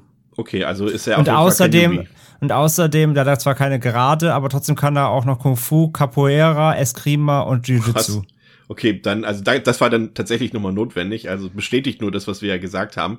Also dann kann man auch davon ausgehen, dass er einen Großteil der Szenen definitiv auch selber performt hat dort. Und äh, das ist äh, ja perfekt, super. Also es bestätigt ja nur unseren, unser Bild von Wesley Snipes, unser damaliges Bild von Wesley Snipes, wo wir mal jetzt nicht bis in die Gegenwart ziehen. Da hat, hat er ja auch ein paar Dinge verbrochen. Ähm, aber ja, bestätigt es auf jeden Fall nochmal. Ähm, dann kommt dieses Drama ins Film auf, auf zweierlei Seiten. Zum einen äh, wird die Thematik aufgeworfen, dass Blade natürlich nicht auf immer und ewig seinen äh, Blutdurst zurückhalten kann. Und zum anderen äh, wird ins Spiel gebracht, dass äh, eben, was André vorhin schon angesprochen hat, die Schurken um Frost eben äh, diese Vampirfürsten dort loswerden wollen und eben den Anführer dort, der von Udo Kier gespielt wird, der Dragonetti, eben äh, grausam im Sonnenuntergang umgebracht wird von denen. Und Ziel von Frost selbst ist es, und das ist so wieder, ja, da muss man sich so ein bisschen was Glaubwürdigkeit und so weiter und wie, wie, wie sehr Fantasy will ich als Zuschauer aufnehmen. Er will eben äh, die vom Skript gegebene Blutgottheit Lamagra wiederbeleben. Und äh, das ist sein großes Ziel, um dann äh, ja sozusagen die Welt zu unterjochen. Und äh, vorher ist es aber noch ein bisschen, bisschen erdiger, denn vorher haben Frost und seine Handlanger es eben auf Karen, also die Ärztin und Abraham Whistle abgesehen und äh, das ist natürlich äh, dann der Aufmacher dafür, dass er Blade natürlich die Motivation hat, sich zu rächen, weil Whistler auch diesen Überfall nicht überlebt und Karen wird dann eben entführt und das findet unser Held natürlich nicht so schön, Pascal. Nee, genau. Ähm, und ähm, ja, das ist äh, das notwendige das Drama, um im, Drama, fort, ja, fortzuschreiten. Also äh, auf der Bösewicht-Seite einmal, ähm, was ich richtig cool finde, immer nach wie vor, ist halt die Idee, wie Vampire sich dann halt gegenseitig quasi, äh, in Anführungszeichen, ja, gefühlt traditionell dann äh, quasi Todesurteile ja. äh, aneinander ausüben, halt äh, im Sonnen, also quasi durch die Sonneneinstrahlung, aber sie selbst dann halt in so coolen, was heißt coolen, aber quasi sah aus wie so eine Motorradkluft, ne? Mit so einem UV-abweisendem ja. Helm, äh, mit so einem Visier, dass du halt selber davon kein Opfer wirst. Ja, das muss man generell sagen. Halt Lichtschutzfaktor 1000 reicht aus, äh, damit sie nicht verbrennen. ja. Genau, und äh, Udo Kier verbrennt dann halt. Auf der Ebene mega cool. Ich finde tatsächlich trotzdem immer wieder ein bisschen schade. Ich finde äh, aber halt auch einfach persönlicher Geschmack. Mag ja Udo Kier, ja. wie viele Menschen, sehr gerne. Ist jetzt hier nicht verschenkt, hat auch irgendwie durchaus, also kann die Rolle, die er, die kleine Rolle, die er da hat, durchaus ausfüllen. Ich sag mal so, er ist ja von den, er ist ja von denen, von diesen Vampirfürsten dort auf jeden Fall der, der im Gedächtnis bleibt und der einzige, der, sag ich mal, irgendwie ja. so erinnerungswürdig ist. Ne? Also genau, irgendeine Art und Weise, ja. irgendeine Relevanz hat. Ähm, jetzt kann man natürlich sagen, ich hätte vielleicht finde ich ihn tatsächlich irgendwie auch charismatischer, einfach weil er halt der ähm, ikonischere Schauspieler ist als der, ähm, jetzt habe ich den Namen vergessen, aber halt der Frost, äh, genau. Danke. Auf der anderen Seite natürlich klar, wenn wir ein, äh, wenn wir ein Martial Arts Finale haben, dann vielleicht besser mit ihm als mit Udo Kier. In der Hinsicht passt das schon. Trotzdem bin ich immer ein bisschen enttäuscht, dass er halt schon dann auch so schnell tatsächlich wieder den Film verlässt. Ja, ganz ehrlich, vielleicht wäre es in dem Fall sogar besser gewesen, wenn wir auf das Martial Arts Finale verzichtet hätten. Aber dazu ja, vielleicht am Ende nochmal so. was, ja. Also, denn vielleicht ja. irgendwie so ein, so ein Psychoduell mit Udo Kier wäre vielleicht besser gewesen. Genau. Ähm, ja, und auf der anderen Seite, das Drama funktioniert auch. Ist legitim. Ähm, irgendetwas muss jetzt in dem Zeitpunkt des Films kommen, dass halt ähm, quasi da ein bisschen äh, die Uhr tickt. Und das ist, äh, ja, clever gelöst. Ja, und, und da bewegen wir uns langsam auf den Showdown zu, denn äh, Blade dringt dann in Frosts Unterschlupf ein und da kommt es auch wieder zu schöne Action, muss man wirklich sagen. Wie gesagt, auch Martial Arts technisch absolut auf der Höhe. Und dann ist wieder so dieses Zwiegespaltene. Du denkst so, eigentlich richtig geile, harte Szenen auch mit bei, aber dann denkst du, ja, okay, aber dieser Kopfzerplatzer, der würde halt handgemacht noch viel geiler aussehen, als in dieser digitalen Pampe, ne? Also die Szenen sind hart, also ich verstehe da vielleicht auch, obwohl die, ja, ich weiß nicht, die, die unser, unser Jugendschutz musste auch einen schlechten Tag gehabt haben, glaube ich, als sie den auf dem Index gesetzt haben. Aber man sieht zumindest im Ansatz, was damals gestört hat. Aber aus heutiger Sicht ist es halt billige Digitalpampe, ne? Und das ist halt umso ärgerlicher.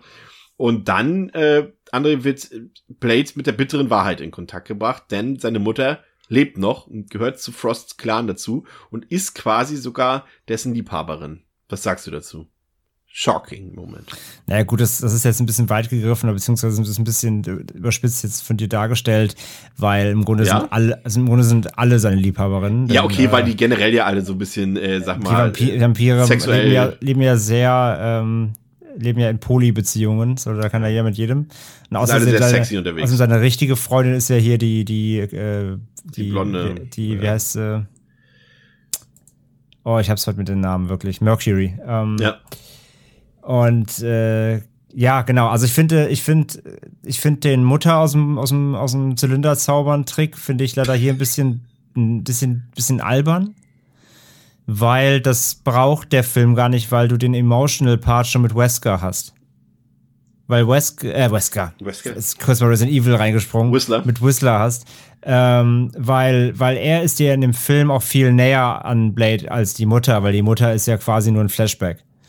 Ähm, und deswegen finde ich immer wieder, dass der, dass der Part, dass die Mutter auftaucht, ist eher fast ein bisschen cheesy, als dass mich das jetzt irgendwie schockiert oder sonst irgendwie emotional abholt.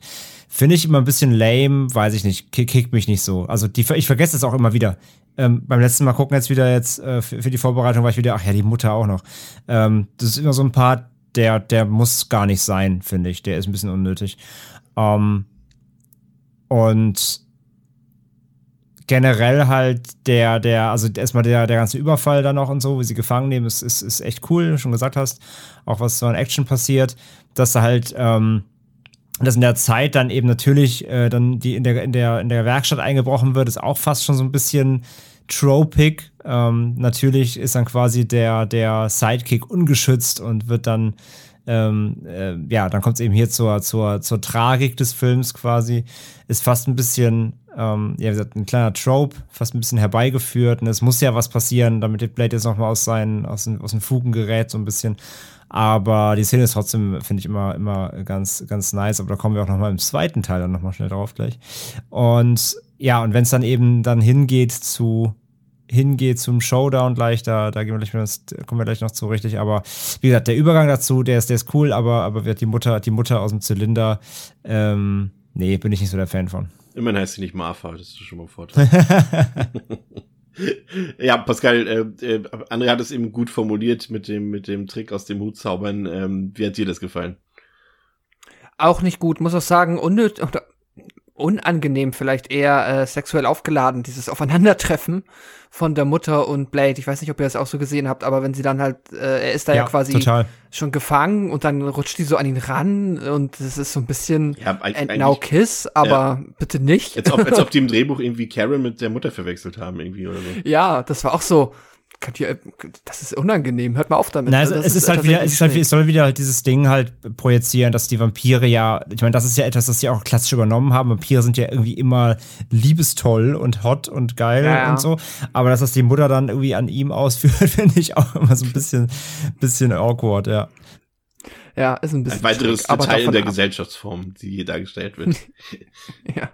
Aber davon ab bin ich auch bei André. Ich find's, äh, fand die Mutter auch wieder, ähm, ja, äh, unnötig. Hätte es nicht gebraucht. Ähm, mein Gott. Hat ja auch tatsächlich dann, äh, ja, nimmt jetzt nicht, also die Motivation hat sich ja eh geschiftet. André hat's ja gesagt, wegen, äh, ähm, Whist Whistler. Ähm, deswegen hat er eh eine neue Motivation bekommen. Da können wir ihm die alte auch wieder wegnehmen. Aber äh, von mir aus hätte auch beide behalten können. Ja. Ich find's halt auch unnötig. Ja, also ich fand auch generell, also ich muss sagen, das, das Ende ist dann für mich auch so ein bisschen der nächste Punkt, den ich dem Film so ein bisschen abgezogen habe, weil mir das Ende irgendwie nicht so ganz, das war mir dann wieder zu viel. Das ist so auch wieder typisch Hollywood, da muss dann wieder das und das und das noch alles reinkommen, anstatt das einfach mal so in dem Format, wie der Film bisher war, zu Ende zu bringen, aber auch dieses ganze Ritual dort, ähm, um La Magra wieder zu beleben, weiß ich nicht. Also das ist dann wieder, kommt aber zu viel auf einmal irgendwie zur Geltung wieder und ähm, Frost bringt dann die ganzen Vampirfürsten um und äh, zapft Blades Blut ab, nachdem er gefangen genommen wurde dort. Und Blade stirbt auch fast und er kann am Ende nur überleben, als er Karens Blut trinkt. Und äh, dann tötet er seine Mutter. Und äh, die Vampirfürsten sterben dann, werden dann zu schönen digitalen Skelettfledermäusen dort. Und äh, am Ende ist Frost quasi von, von La Magra besessen und es kommt zum finalen Showdown äh, zwischen Blade und, und, und dem ja etwas mutierten Frost. Äh, Ich bin auch hier wieder froh, dass, dass der, äh, dass der Blutgott nicht Lamartha heißt. ja, ja, ja, das, das ist sowieso.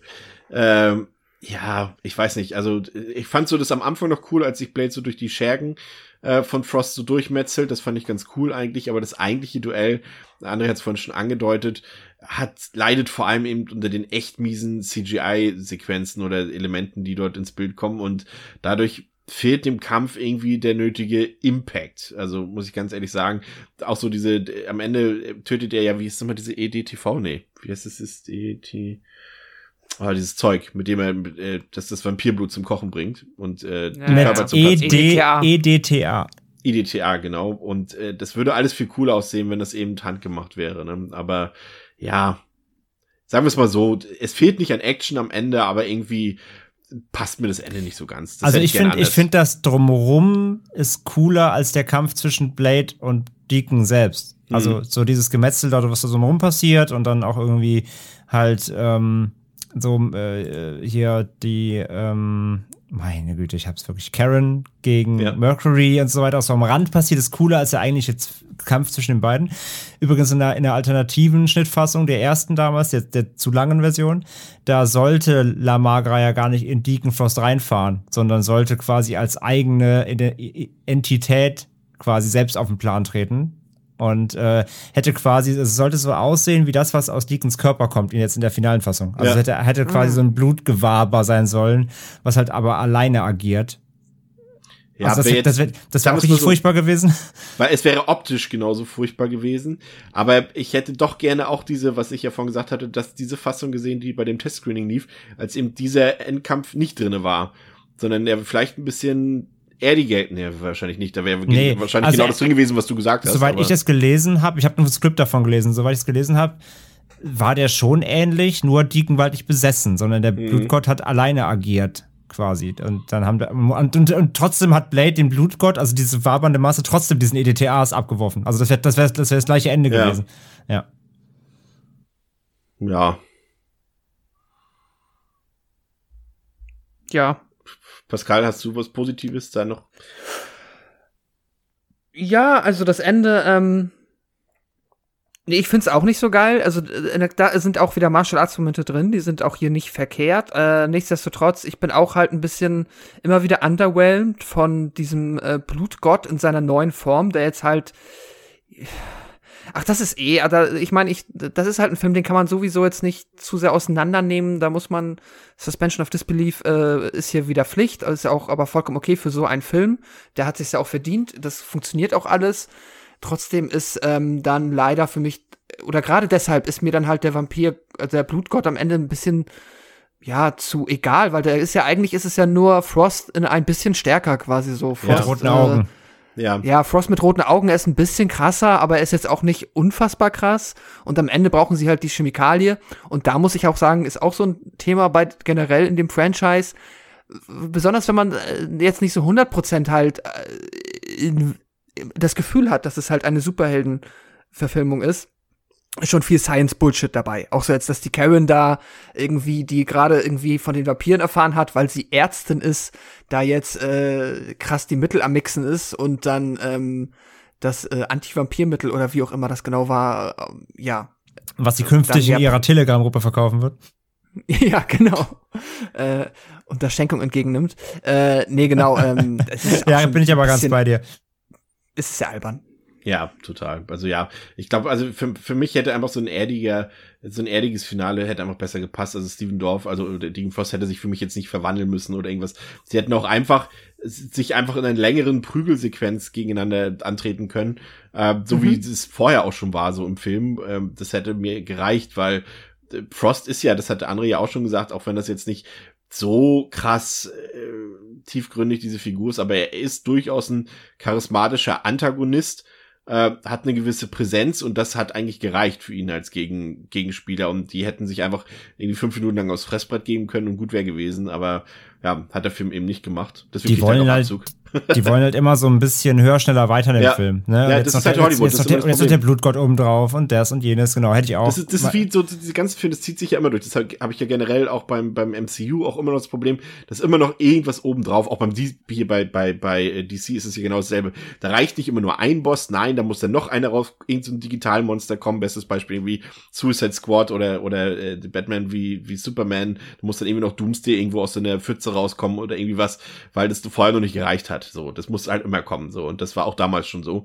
Und ja, ist halt Geschmackssache. Wir sind da, glaube ich, keine Fans von. Ähm, aber manche mögen das vielleicht. Äh, ansonsten finde ich generell, äh, noch, um das nochmal anzusprechen, weil vielleicht der Genre-Mix für die wenigen, die den Film noch nicht kennen, jetzt sich nicht so ganz herauskristallisiert hat. Wie würdet ihr denn den Film einordnen? Also ich finde, dass er persönlich, sag ich mal, 40 Prozent, nee, 70, Pro- 60, 70 Prozent Superhelden-Action und 30 Prozent Horror? Ist da überhaupt Horror mit drin? Also ich finde ja gerade dann, wenn der Film düster Die ist, Frage wollte ich jetzt gerade stellen. Ist der Film eigentlich Horror? Also ich würde im ganzen Film maximal zwei, zwei Szenen irgendwie rauskristallisieren können, überhaupt, die ja, aber es wirklich sind die besten. ich als Horror bezeichnen könnte. aber die sind gleichzeitig die besten Szenen. Deswegen ist er für mich schon. Ja, also ich finde Action-Horror, ich meine, man kann das ja durchaus mischen, so ist er nicht. Ich meine, irgendwo, ich sag mal so, vielleicht ist die, das ist wie Underworld. Das ist irgendwie alles, was auch danach kam. Blade hat ja auch diese Filme in Gang gesetzt. Alles, was danach kam, Underworld, Van Helsing, was wir schon angesprochen haben, das sind ja alles Filme, die, die diese Machart kopieren von Blade. Ähm, und die haben ein Horror-Setting, sind aber Actionfilme, so würde ich es ausdrücken. Aber das Setting Mhm. ist definitiv Horror. Ja, Ja. kann man so Ja, so sagen. kann ja. gut beschreiben. Aber der Film hat jetzt wirklich keine Szene oder vielleicht eine oder Die so. erste halt. Ja, aber auch selbst da. Also ich meine, ich meine, wenn ich ich rede jetzt wirklich, ich rede jetzt wirklich von von von Mikroszenen. Zum Beispiel als Karen aus dem Aufzug ko kommt und die zwei Vampire sie verfolgen. Ja. Das sind so ganz klare Momente, die ganz kurz so einen leichten Horroranflug haben, aber die dauern halt auch mal maximal zehn Sekunden oder so. Also, aber sonst gibt's keine Szene, wo du jetzt irgendwie Angst hast oder wo es irgendwie gruselig wird. So, Das gibt's sonst im Film gar nicht. Nee, das. Aber ein, eine, eine kleine Szene, die ich dem Film tatsächlich, habe ich fast vergessen, noch zugutehalten wollte, weil ein guter Jumpscare am Anfang tatsächlich. Wenn die, äh, wenn Karen mit dem, mit ihrem Ex-Freund da am Operieren ist und dann der Vampir aufwacht, ja. ist, funktioniert gut, ist ein guter Jumpscare, weil er halt äh, Sinn ergibt und äh, funktioniert immer noch gut. Kennt ihr Ja, eigentlich, gebe ich dir kennt, recht. kennt ihr eigentlich Spawn, also den Film? Ja, klar. Mhm. Ich finde, der hat, hat, ist, ich muss, ich will, ja, wie drücke ich es aus? Ich finde, der hat auch ein bisschen was von Spawn, nur in geil. Aber so diese, so ein bisschen auch so diese Machart ist da auch so ein bisschen drin. Du, ich- Spawn ich- ist ja deutlich du- älter, ne? Drei Jahre Du, älter du, so, den, ich. du den alten Spawn mag ich auch ganz gerne. Ja, als Gu- Guilty Pleasure, Der ist du halt- bezeichnet hast. Ja. der ist schon noch ein bis- bisschen mehr als Guilty Pleasure. Der sieht halt auch leider, leider richtig kacke aus, das Problem. Also die Special Effects, die CGI ist auch richtig scheiße. Aber der sieht Aber- durchgängig kacke aus und das macht es wieder fast besser, weil er Aber er gerade, gerade die Höllenszenen da und mit dem, mit dem, mit dem, mit dem, hier mit dem Sidekick, mit dem Clown, äh, ne? mit dem Clown-Teufel da und so, Violator, ja. das ist schon, das ist irgendwie schon ganz witzig. Der ist halt, der hat, der, der Film weiß halt überhaupt nicht, was er aus sich machen soll. Das ist das Problem. Der kommt nicht aus dem Quark. Und bevor es dann quasi richtig losgeht, ist der Film vorbei. Deswegen freue ich mich auch darauf, wenn endlich mal eine Neuverfilmung kommt. Aber ist gar nicht so viel älter. Der ist tatsächlich nur ein Jahr älter. Und wenn man die ist Verschiebung bei 97, Blade, ne? ja, Ja. wenn man die Verschiebung bei Blade noch durch die Nachdrehs zieht, dann müssen die sogar fast gleich alt sein. Ich weiß nicht, ich habe den, den habe ich schon lange nicht mehr geguckt. Vier Jahre. Ähm, habe ihm zwei Sterne gegeben. Und 2,1 sagt leider. zwei, zwei ist schon okay. Der ist echt, also es ist, ist leider halt auch nicht gut. So. Aber mit Melinda aber ich Clarke kann ihm, mitgespielt. ich kann ihm ein paar Sachen schon abgewinnen, aber er ist halt nicht gut, nee. Ja. Den, den wir auch mal irgendwann nochmal hier. Und hatte, glaube ich, auch deutlich weniger Budget als Blade, sieht man so. Ja, ja, ja, ja, das, das ist klar. Ähm, so, ähm, ja, runden wir das Ganze ab, würde ich mal sagen. Ähm, ich mache heute den Anfang. Ähm, also gerade weil es eben für mich was Besonderes ist, weil ja eigentlich die meisten ähm, der Zuhörerinnen und Zuhörer wissen, dass ich kein großer Fan der 90er Jahre bin, was vor allem auch Kino betrifft, mit natürlich Ausnahmen. Äh, aber ich habe jetzt gerade gestern, als ich den Film noch mal, vorgestern, als ich den Film noch mal gesehen habe, festgestellt, dass Blade eine dieser Ausnahmen ist. Also der ist wirklich echt so, was, was ich am Anfang gesagt habe, der Inbegriff der Coolness, was gerade eben für uns, uns Kids Ende der 90er, Anfang der 2000er das gefundene Fressen war. Der Film ist cool, der Film ist durchaus rasant, würde ich sagen, äh, schwer unterhaltsam, hat auch diese düsteren Elemente. Das ist eben gerade eben für die Leute, die eben nicht diese romantischen Vampirfilme mögen, ideal. Wesley Snipes ist der geborene Blade, erfüllt diese Rolle perfekt aus. Äh, das macht er einfach, also ich kann mir einfach keinen anderen da vorstellen, zumindest zu diesem Zeitpunkt damals nicht. Kommen wir gleich nochmal auf den neuen Film. Ähm, und äh, dieses ganze, diese ganze Optik, dieses Lack und Leder, dunkel, düster und auch diese Brutalität, die ja durchaus vorhanden ist, ähm, gefällt mir einfach gut. Diese Mischung, dieses auch diese Edginess, die irgendwie da drin ist und dazu der geile Soundtrack, der dann eben noch die Kirsche auf der Sahnetorte ist. Also das war damals so ein heiliger Gral meiner frühen Jugend, äh, aber der funktioniert auch heute noch verdammt gut, muss ich sagen, wenn man eben von diesen beschissenen CGI-Effekten absieht und von dem Ende, das diskutabel ist. Aber da lande ich am Ende tatsächlich echt bei sehr, sehr guten vier von fünf. Also ich war echt positiv überrascht. Ich habe den deutlich schlechter in Erinnerung, muss ich ganz ehrlich sagen. André. Ähm, ja, Blade ist halt so ein Film, der geht bei mir halt auch gerne so ein bisschen in diese Jugendverklärung rein, weil es halt auch da war einer der ersten DVDs und, und im Regal und ähm, wie gesagt, der, die Vorschusslorbeeren damals irgendwie teilweise größer als der Film selbst ne? und gerade auch mit dem Ganzen, mit der, mit der Indizierung dann so, oh mein Gott, ein neuer Film, der ist indiziert, äh, muss das so krasseste sein, was du je gesehen hast, hat den Film natürlich alles ein bisschen befeuert in, in meiner ähm, Jugendzeit und von daher ähm, hatte da vielleicht, oder wurde er heißer erwartet als nachher dann aufgenommen, beziehungsweise in meiner Jugend auch verklärter geguckt als heute.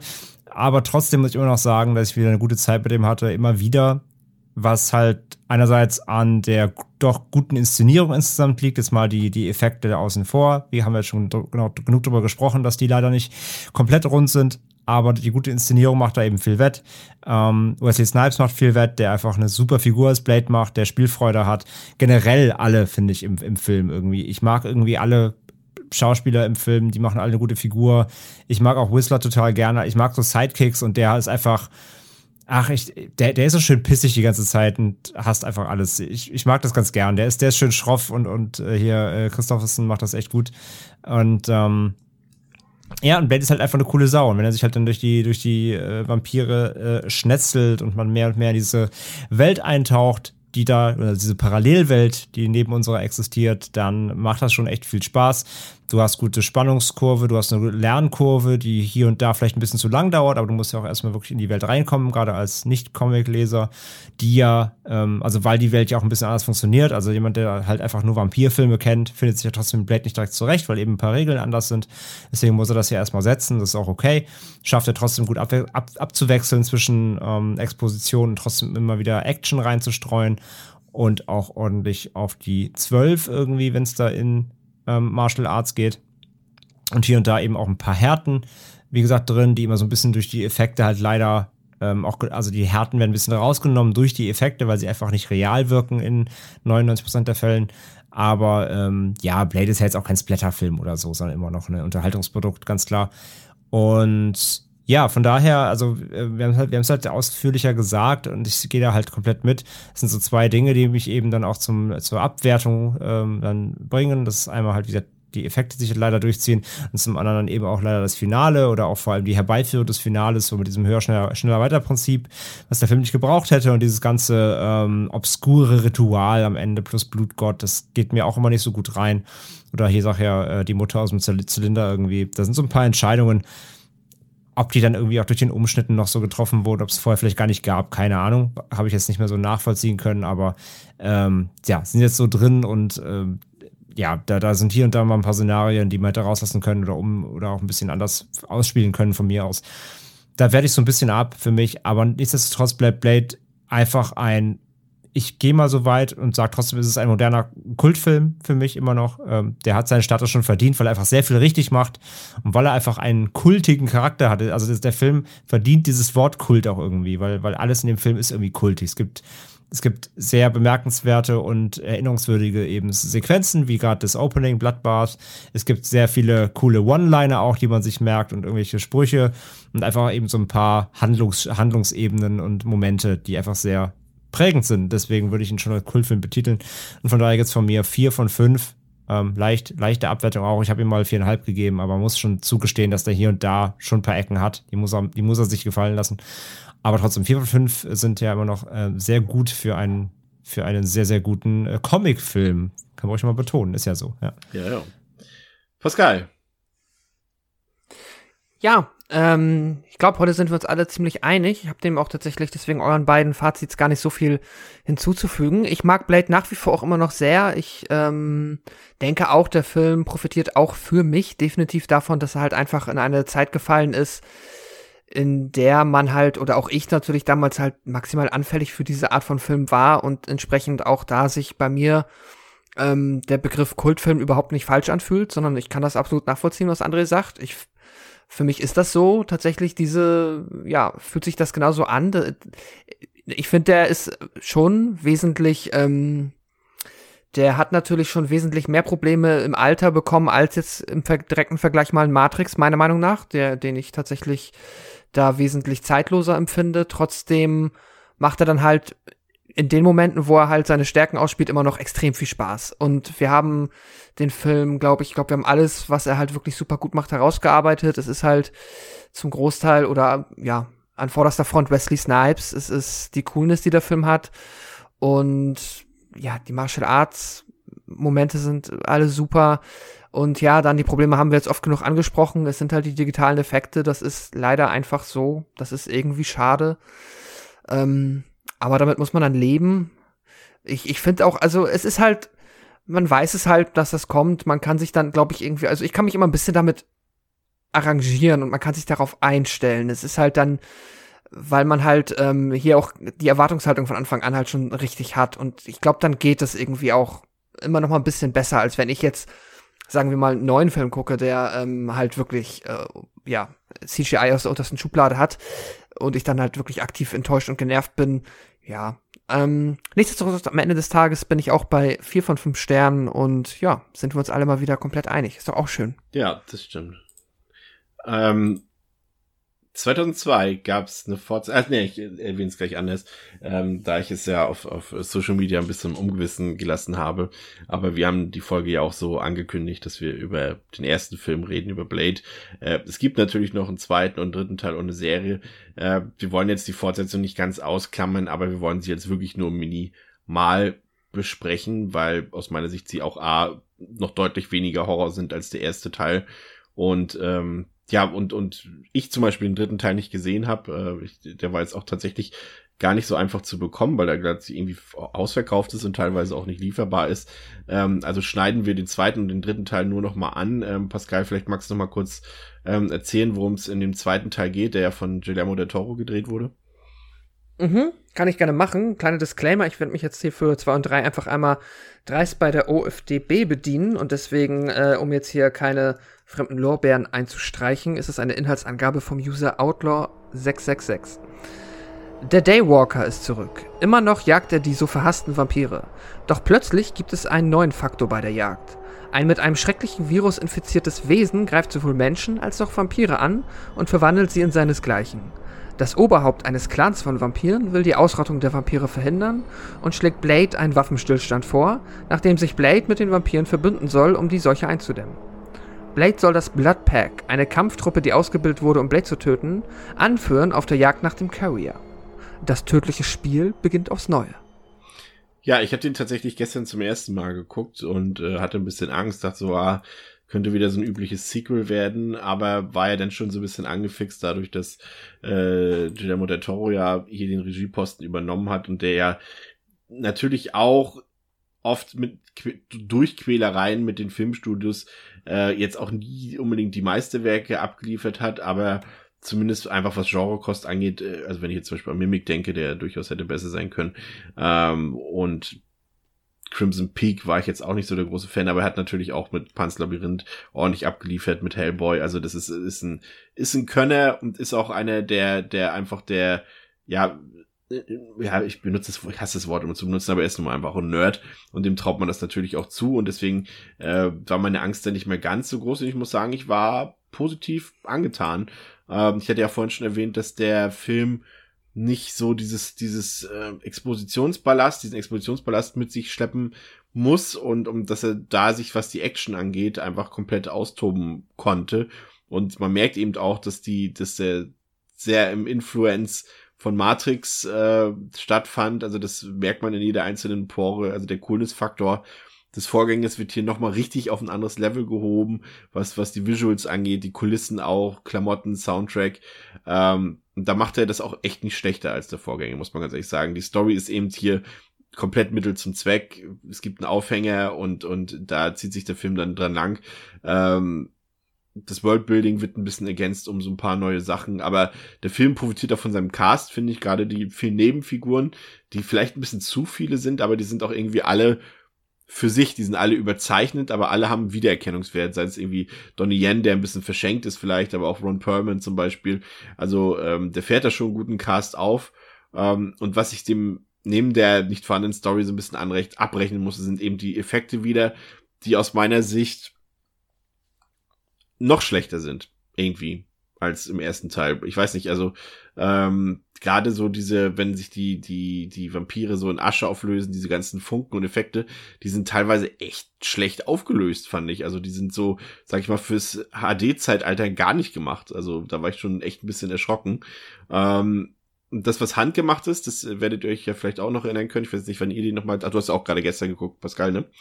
Den zweiten, mhm. ähm, gerade so diese handgemachten Sachen, wenn zum Beispiel diese, diese, diese, diese neue Spezies an, an, an Vampiren, die haben ja diesen Aufklapp, dieses aufklappbare Maul, so dieses, ich weiß nicht, wie es beschreiben ja. Die Reaper. Predator, so bei Predator. Ja.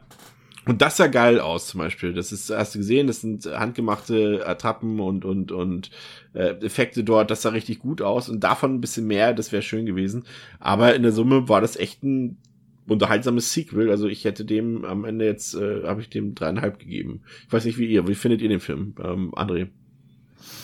Ähm, ich finde den sogar fast gleich auf mit dem ersten, muss ich sagen. Ähm, aber aus einer anderen Warte, Warte heraus. Also der übertreibt ja einerseits noch mehr, also ja, bringt halt quasi eine ganze Gruppe an abstrusen Charakteren halt rein. Äh, die ganze Prämisse und der Aufhänger sind ja auch eigentlich noch alberner, also, also beziehungsweise treiben es ja auf die Spitze. Das, also, das ist ja auch so richtig krass konstruiert natürlich einfach. Ne? Also ja. da kommt eine Rasse, äh, äh, neue ins Spiel, die dann irgendwie beiden gefährlich ist. Das heißt, Blade muss sich dann mit einem Vampirjäger-Pack zusammenschließen, die eigentlich ja ihn killen sollten, natürlich. Also ausgebildet wurden, um den Daywalker zu killen. Aber gleichzeitig muss, müssen sich jetzt vertrauen und das dann entsteht dadurch natürlich Zwist und so weiter. Also das ist natürlich alles extrem konstruiert äh, und forciert, aber trotzdem macht es halt Spaß. Und das liegt auch an den Figuren wieder. Du hast halt allein Ron Perlman da äh, als, als Nazi-Vampir quasi. ähm, die sich gegenseitig ganze Zeit Sprüche drop, drücken und allein, äh, wenn, wenn Blade ihm dann diesen, diesen Explosionschip an den Hinterkopf pflastert und dann immer, wenn er einen blöden Spruch bringt, so düt, düt, düt, das Ding so scharf stellt, das ist halt schon echt einfach witzig. Ähm, der hat halt einige krasse Härten, finde ich. Der ist teilweise noch härter als der erste, finde ich. Also so, weil der, weil die, weil die Reaper auch irgendwie noch, noch krasser rummetzeln. Ja, fand ich auch. Ähm, wie gesagt, ja, wie du schon sagst, die, die Effekte sind leider auch meist nicht geil. Äh, ganz schlimm finde ich da auch den Endkampf zwischen Blade und dem, ähm, wie heißt er nochmal? Mhm. Äh, der Carrier ist der Oberböse. Der ne? Nomad, genau. Ja. Äh, der Kampf zwischen den beiden, das sieht aus wie, wie Gummibärenbandenfight. Wenn die da am Ende durch diese, durch diese Halle hüpfen. Also, sorry. Also, da ist ja auch, das ist ja auch der, das ist, das ist, da macht der Film quasi das, worauf er im ersten verzichtet hat, zumindest zu wirklich 99,9 Prozent. Wenn, wenn nicht, korrigiert mich jetzt. Ähm, aber wirklich auch Blade komplett zu animieren. In dem End ja, der Film hat leider auch an anderen Stellen, wenn ähm, am Anfang die aus dem Pack da in ihren Kostümen in die Halle von Blade reinklettern, Ja. da haben sie die auch Ja. komplett CGI Ja, genau, animiert, stimmt. sieht auch leider richtig scheiße Ja, aus. ja, in diesen, diesen Froschanzügen, ne, diesen Froschmann. Ja, ja, genau. Ja, genau. Und das machen sie am Ende ja nochmal. Da ist Blade ja dann komplett äh, Gummibonbon, der dann da so an den, an den Wänden rumhüpft und so, auch wenn der, also es ist ein bisschen wie Mortal Kombat, wenn der auf dem Boden aufsteckt, dann hüpft er nochmal so hoch und schlägt dann erst nochmal richtig auf und so. Das ist halt dann so richtig, richtig drüber. Ähm, kann man ja sagen, ja, ist Comic-Verfilmung, aber ja, hm, wirkt leider einfach, einfach ungeil und ähm, meine Lieblingsmomente sind am Ende dann auch, wenn Nomad ihn, der übrigens der viel bessere Antagonist ist als nochmal als äh, Frost, weil er auch einfach wirklich ähm, einfach äh, ja gefährlich ihm wird. Ähm, äh, wenn wenn Nomad Blade dann so durch die Gegend hämmert und ihn auch so teilweise so durch die Wände scheppert und sowas und Blade trägt halt die ganze Zeit dabei eine Sonnenbrille. Die geht halt nicht kaputt.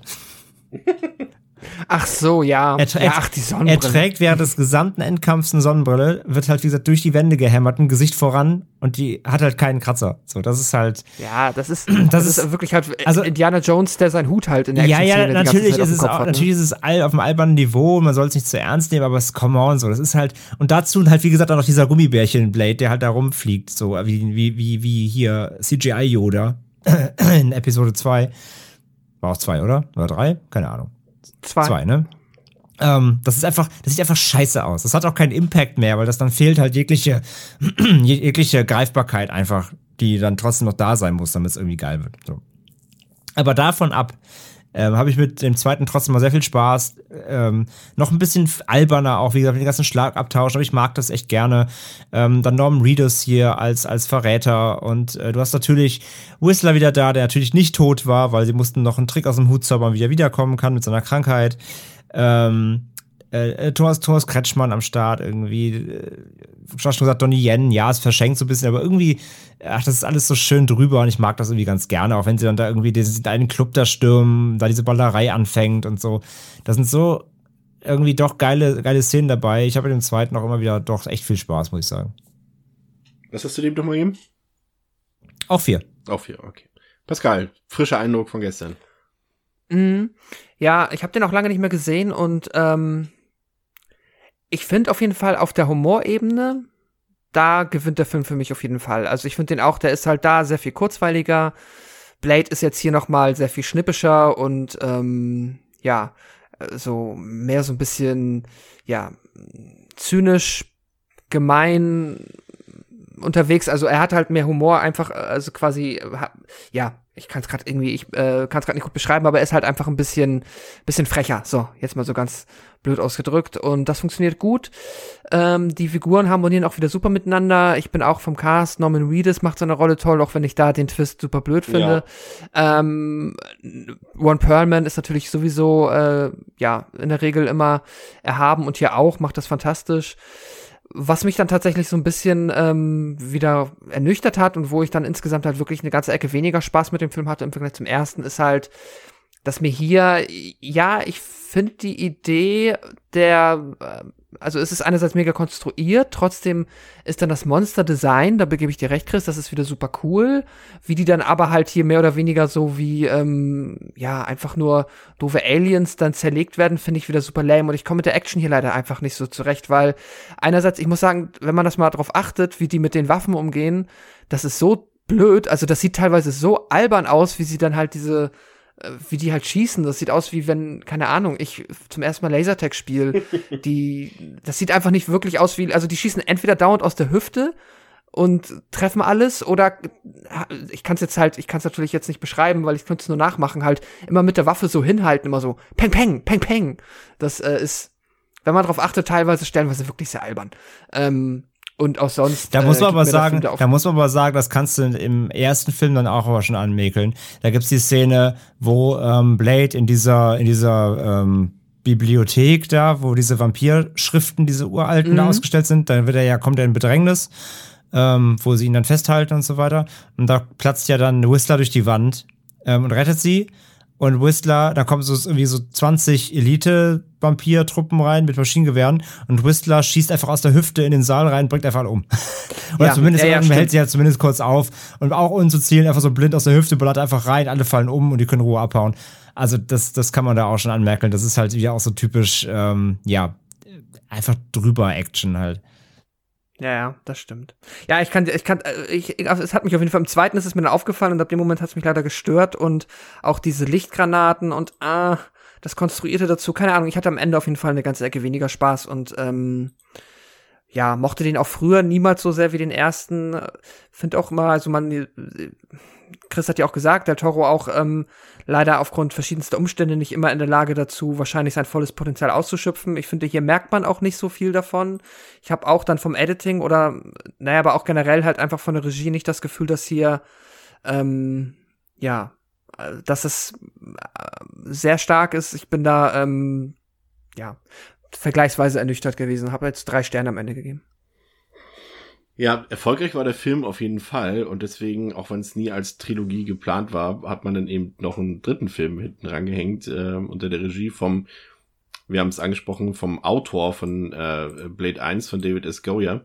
Der durfte eben eine seiner wenigen Regiearbeiten hier führen und ähm, ja, ich weiß nicht so recht. Äh, ich würde den tatsächlich gerne sehen, aber sowohl, okay, ich habe Andres Review gelesen, die, die warnt mich schon ein bisschen davor ähm, und auch die Durchschnittswertung auf, auf IMDb und Letterbox auch so ein bisschen, aber gleichzeitig fixen sie mich an. Aber was hat es denn auf sich? Vielleicht erstmal kurz Pascal äh, als Zusammenfassung, worum es im dritten Teil geht, in Blade Trinity 2004.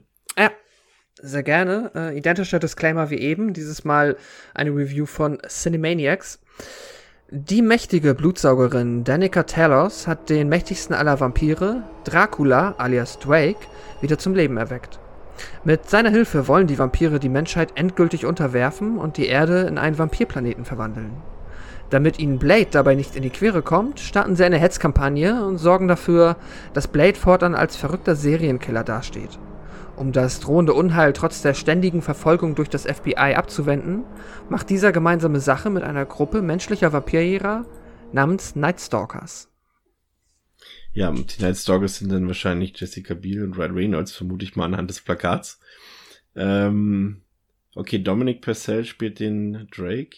Ja, sehr interessant. Ähm, ähm, André, ähm, es liest sich alles so interessant. Auch wenn ich den Cast sehe, ich sehe auch gerade, Patton Oswald hat eine kleine Nebenrolle. Das ist, liest sich alles so interessant, aber warum ist der Film denn scheiße? ist er scheiße? Also, ich finde ihn scheiße. Ähm, es hat mehrere Gründe. Äh, Zum einen wird es jetzt langsam wirklich, dann kommen wir wieder in die Gefilde, die ich. Ähm, also, es ist auch wieder halt höher, schneller, weiter so. Und wir kommen jetzt eben dahin, was Blade eigentlich ja gelassen hat in den ersten beiden Teilen. Nämlich er bringt jetzt quasi wirklich diesen Vampir-Mythos auf den Punkt zurück oder zumindest in einer modernisierten Variante des Punkts zurück, nämlich äh, wir haben es also hier mit Dracula selbst zu tun, natürlich nicht in seinem eigentlichen Erscheinungsbild, sondern ähm, das ist kein, kein tausendjähriger Graf irgendwie äh, mit, mit Spitzen und so, sondern er ist natürlich Drake. Er droppt auch morgen sein Album. ähm, nein.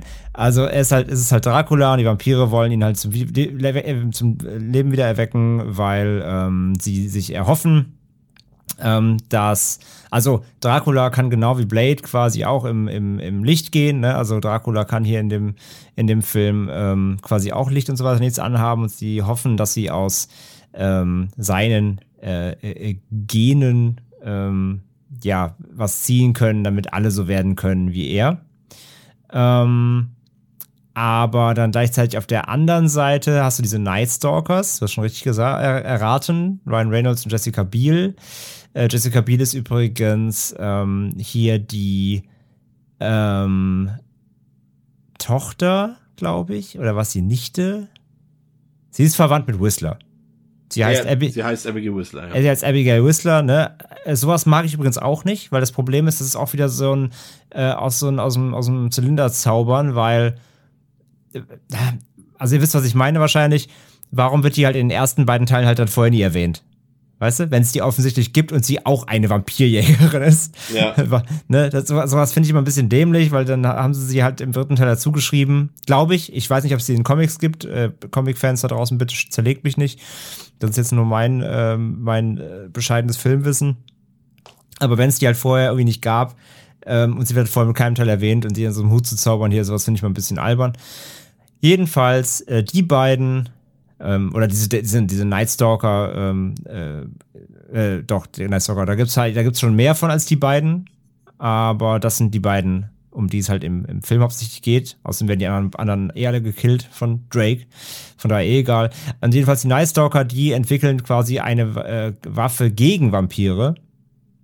Ähm, und die heißt Daystar. Und damit die aber wirksam wird, brauchen sie nämlich auch wiederum einen Tropfen von Drakes Blut als Urvampir und der Ur-DNS, um dann ähm, ja, so ein Mittel zu haben, um quasi alle Vampire ein für alle Mal töten zu können. So. Und das ist alles einfach nur, ja, völlig absurd nur noch. Und äh, dazu kommt dann halt einfach, der Film hat halt nicht so geile Fight-Sequenzen. Die sind einfach nicht so geil choreografiert wie die aus den ersten beiden. Ähm, du hast auch hier wieder viel CGI, was scheiße aussieht. Du hast ähm, leider extrem, extrem beschissenen Humor. Also, wo beim zweiten das noch funktioniert hat mit den, ähm, mit dem Schlagabtausch zwischen dem Bloodpack und Blade und so weiter hast du hier beim dritten Teil wirklich furchtbare Dialoge und furchtbare One-Liner und so weiter. Ähm, vor allem durch, also Ryan Reynolds, klar, der macht so seine üblichen Späße, aber die passen hier auch nicht so geil rein irgendwie. Aber die mit die schlimmsten, jetzt muss ich gerade mal gucken, ähm, wer das war. Hier, wie heißt sie nochmal? Hier Parker Posey, wer spielt sie? Wer spielt sie? Da Danica, genau, Danica. Ähm, die hat furchtbare Dialoge, also das sind einfach ganz Zeit nur auch so Pimmelwitze und so. Und irgendwelche unter der Gürtellinie Gags, so für Fünfjährige. Ähm, also für die ist der Film auch gemacht, wenn das Blut nicht wäre. Mhm. Und ähm, es hält sich halt auch nicht die Waage zwischen Ernst und Spaß irgendwie. Und das ist alles so, es ist irgendwie noch cooler. Und weißt du, Jessica, Jessica Biel kämpft halt irgendwie mit. sorry, er kämpft dann irgendwie mit, mit äh, iPod auf den Ohren und äh, alles voll stylisch und cool irgendwie und ähm, nee, da greift, also für mich greift da nichts ineinander. Ich habe bei dem Film, äh, wenn ich mir den angucke, ich habe dabei halt einfach wenig bis keinen Spaß, eher keinen. Und obwohl der Film halt dir so viel Spaß machen will, also er überschüttet dich mit Spaß. Guck mal, wie cool wir sind wieder mal und guck mal, wie viele dumme Sprüche wir haben aber für mich zündet da gar nichts. Das passt alles irgendwie nicht, nicht zusammen für mich. Ähm, Pascal, hast du den Film gesehen? Nein, ich war mir tatsächlich unsicher. Ich hätte ihn jetzt gerne noch mal geguckt äh, im Zuge der Vorbereitung, ob ich ihn damals in den 2000ern irgendwann, wenn, wenn dann hätte ich ihn da gesehen. Aber äh, das sagt mir tatsächlich auch alles nichts. Ich habe mir das dann noch mal durchgelesen und nein, den habe ich bisher noch nicht gesehen und äh, werde ich dann wohl auch lassen. Okay, ja. Also dann verlassen wir uns jetzt auf Andres Urteil. Das können wir, glaube ich, auch tun. Ähm, also der Kanon ist allgemein ist relativ auf meiner Seite bei dem Film. Also klar, jeder, der ihn mag, bitte, alles cool, klar. Aber also ich kann ihn auf keinen Fall empfehlen. Ich finde ihn wirklich komplett beschissen. So, ich habe ihm anderthalb Sterne gegeben. So für ein, zwei kleine Momente und dafür, dass es alle, also dafür, dass Wesley Snipes zumindest noch dabei ist. Und ähm, ja, ein, zwei Sprüche von, von äh, Reynolds, wenn man ihn sowieso irgendwie mag, kriegt, kann man sich gönnen. Aber der Rest vom Film, dann ist, taucht auch so ein Triple H noch auf. Wollten sie schon wieder, ne, da fing das an, so Wrestler, Wrestler müssen natürlich auch äh, ein bisschen mitpumpen und, ähm, und das Ende vom Film, oh Gott, na egal. Ja, jedenfalls, also, nee. Also von mir, von mir definitiv keine Empfehlung. Ich finde, der dritte ist wirklich eine Peinlichkeit überhaupt. Und äh, Dracula kämpft in der Ritterrüstung, aber das müsst ihr euch, das müsst ihr euch, wenn selber angucken. Oh, ja, also es ist so ein Misch aus, also ich, Pascal sagt, er guckt ihn dann nicht mehr. Ich bin jetzt heiß auf den Film. Ähm. Ja, dann gibt's dann gibt's bald von dir dann filmische Abgründe. Äh, ist, ist äh, ein, ein Shorty mit, mit Chris und äh, ja. Ja. Aber wobei, aber erst müssen wir, noch Blood Ryan machen. ja, stimmt. Passt ja auch ja. zum Thema. Ähm, machen, vielleicht machen wir mal so einen, so einen Vampirmonat. Lenkt man nicht ab. äh, denn es kommt, äh, jetzt hat sich natürlich, äh, hat man sich natürlich bei Marvel und Disney gedacht, hey, wir haben da noch einen in petto. Den äh, holen wir mal jetzt auch ins MCU rein und äh, deswegen wird es dann auch bald einen äh, neuen Blade-Film geben, ein Reboot. Ähm, wann das der Fall sein wird, ich weiß jetzt, ich habe den Fahrplan gerade im Kopf. Durch die ganzen Corona-Verschiebungen ist es, glaube ich, auch gerade eh egal. Er wird irgendwann kommen. Ähm, aber es sind da noch viele Unklarheiten. Also Mahershala Ali wird äh, Blade spielen, das ich prinzipiell erstmal ziemlich gut finde, weil der das mhm. auf jeden Fall auch spielen kann. Da bin ich mir ziemlich sicher. Ich weiß jetzt nicht, wie er da physisch, ob er jetzt auch diese ganzen Kampftechniken beherrscht, die ähm, die Snipes beherrscht, das weiß ich nicht, aber von seiner Ausstrahlung her kann er das auf jeden Fall spielen. Ähm, Stacey Osai Kufo wird die Story schreiben oder hat sie schon geschrieben, das weiß ich nicht. Auf jeden Fall ähm, hat sie auch das Drehbuch zur Watchmen-Serie geschrieben. Und äh, von daher sind das erstmal gute Vorzeichen, André, würde ich sagen. Wer Regie führt, weiß ich jetzt noch nicht. Das ist noch unklar, Stand heute, soweit ich weiß. Ähm, aber zumindest was Hauptdarsteller und Drehbuchautorin angeht, kann man da, glaube ich, nicht meckern. Ich hab Bock. Also seit ich angekündigt habe, auch mit Mahershala Ali, ähm, bin ich ganz bei dir. Er hat auch diese strenge Ausstrahlung, diese, ich glaube, er macht, ich glaube, sein Blade, würde ich jetzt mal behaupten, also wird, wird passen, sogar noch ein bisschen weniger One-Liner. So, also er kann, glaube ich, ein sehr, ähm, so einen fast schon erhabenen Blade machen. Mhm. Also ich glaube, er hat auch diese Ausstrahlung, wenn er dann so ein Outfit anhat, ähm, dass er sehr furchteinflößend auch wirkt und, und sehr res ja, Respekt, ähm, respekteinflößend. Von daher, ähm, ich bin da offen. Ich bin halt mal gespannt. Ich meine, sie haben gezeigt, dass sie auch mit ähm, einem Deadpool auch ein R-Rating oder so wagen. Bin ich mal gespannt, was sie bei Blade da machen, in welche Richtung sie eben gehen, welches Zielpublikum sie nachher ansprechen wollen. Ja, also es soll ja, da bin ich auch gespannt, wie weit es dann gehen wird. Also ich kann mir durchaus vorstellen, dass sie den düster machen werden. Geht in dem Fall einfach auch gar nicht anders. Aber was jetzt äh, den Gewaltgrad zum Beispiel angeht, da bin ich dann auch äh, tatsächlich sehr gespannt. Ähm, Pascal, hast du Bock auf das Reboot? Ja, auf jeden Fall. Aber es muss dann halt wirklich, ähm, Deadpool ist dann ein ganz guter Vergleich. Ich mag die auch sehr beide, äh, die beiden Filme.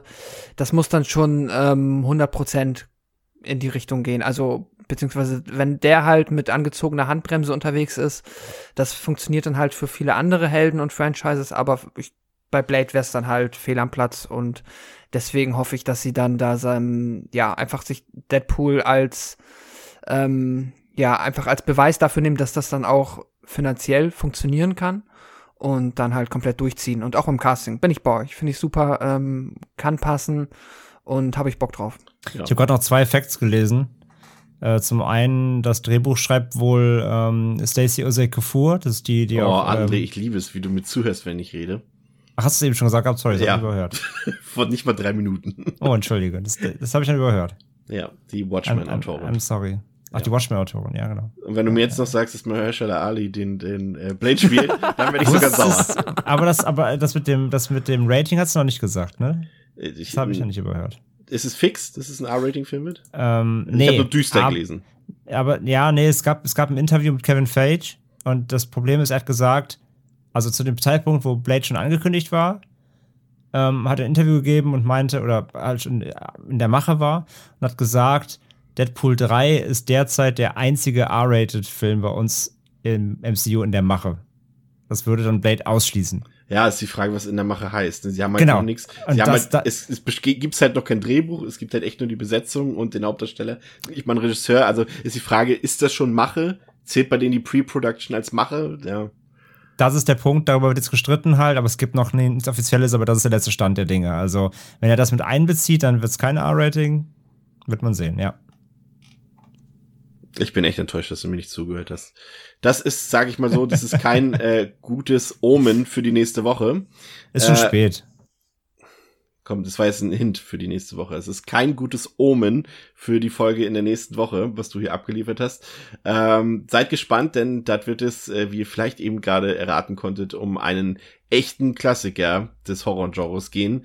Ein Film, der in meiner Erinnerung immer sehr dröge, langatmig und langweilig ist aber dann muss ich wiederum an eine Szene mit einer Glasscheibe denken und bin dann wieder angefixt. Ähm, ich bin gespannt, wie der Rewatch wird und ich bin gespannt, wie wir darüber in der nächsten Woche diskutieren werden, wenn es wieder heißt Devils and Demons mit Chris, Pascal und André. Auf Wiederhören, bis zum nächsten Mal. Danke, dass ihr dabei gewesen seid. Ciao. Tschüss. Tschüss.